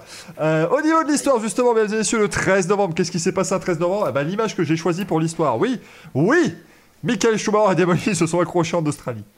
Ça n'a pas fait grand bruit à l'époque, vous le saviez peut-être pas, mais il jouait un titre ce jour-là, effectivement. Et c'est Schumacher qui est devenu, Michael Schumacher qui est devenu champion du monde. Et le même jour, en 99, Lando Norris est né. Je suis vieux, bordel Lando Norris est né le 13 novembre 99, c'est affreux. Le 14 novembre 2010, Sébastien Vettel a gagné le titre à Abu Dhabi, on passe à autre chose. Le... C'est plus la personne qui l'a perdu que la personne qui l'a gagné, hein, qui me gêne bien sûr. Le 15 novembre 2015, au Brésil, eh ben, Rosberg a gagné le Grand Prix et c'est tout, puisque Hamilton était déjà champion du monde. Euh, mais c'était Oui. le début de toutes ces victoires de fin de saison qui ont permis ensuite de bien débuter en 2016. Et le 15 novembre 2020, Lewis Hamilton a gagné le titre de champion du monde en Turquie. C'était il y a longtemps, effectivement. C'était- il y a 4 ouais. jours. Alors ça, ça je suis très content parce que Greg, c'est toi qui m'as fait la liste, je, je l'avoue, évidemment, humblement. Mais je suis très content que tu aies noté que le 16 novembre 1892, et là vous êtes en train de me... Mais qu'est-ce qui sort? On a eu la naissance de Tazio Nuvola... de Tazio Nuvolari, Oui, j'étais là. qui était quand même... On, on, on faisait pas mieux, un niveau pilote entre deux guerres, c'était euh, c'était au top. hein. donc vraiment, euh, c'est bien, hein. c'est bien qu'on le salue, Tazio Nuvolari, qui n'a pas pu évidemment être très là, euh, présent en, F1. Mais, Ni euh, être des autres. Et pas pu être des ce ni être soir. des nôtres. Eh bien, il est là ce soir, regardez, il sort par la porte. hein. Ah, on va passer une sacrée soirée. Euh. Monsieur.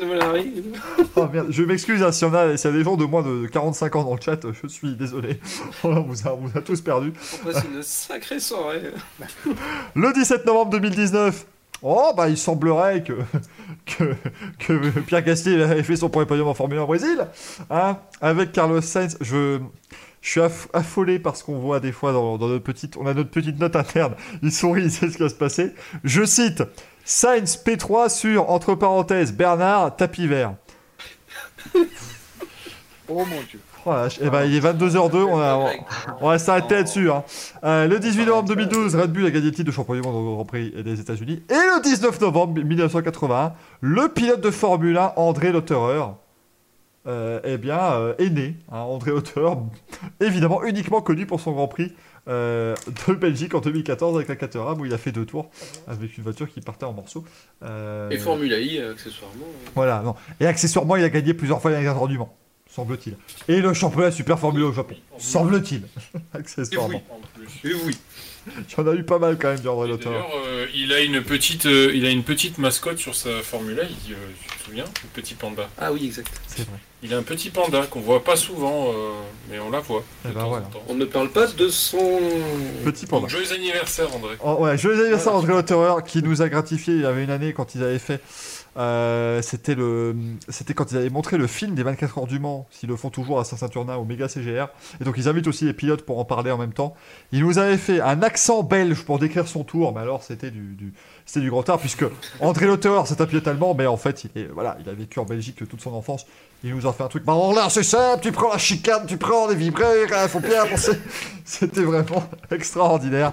Euh, André Lotterer. Eh, tu descends, je te descends, va falloir décider. hein. on va prendre une décision, on va carjacker. On va carjacker. hein. On va carjacker, j'en peux plus de cette ville. Et je pense que sur cet accent belge, on peut mettre un terme à cette très très bonne, euh, très très bonne émission. J'espère que ça vous a plu, ce Champions euh, Show du euh, Racing Café. Rassurez-vous, la programmation normale reprend la semaine prochaine. On vous parlera du Grand Prix du Portugal de MotoGP. On vous parlera du Grand Prix de Bahreïn de Formule 1 qui se disputera donc dimanche prochain, pas celui qui arrive, mais celui d'après, bien sûr. Et on parlera de toutes les infos, on parlera bien chose.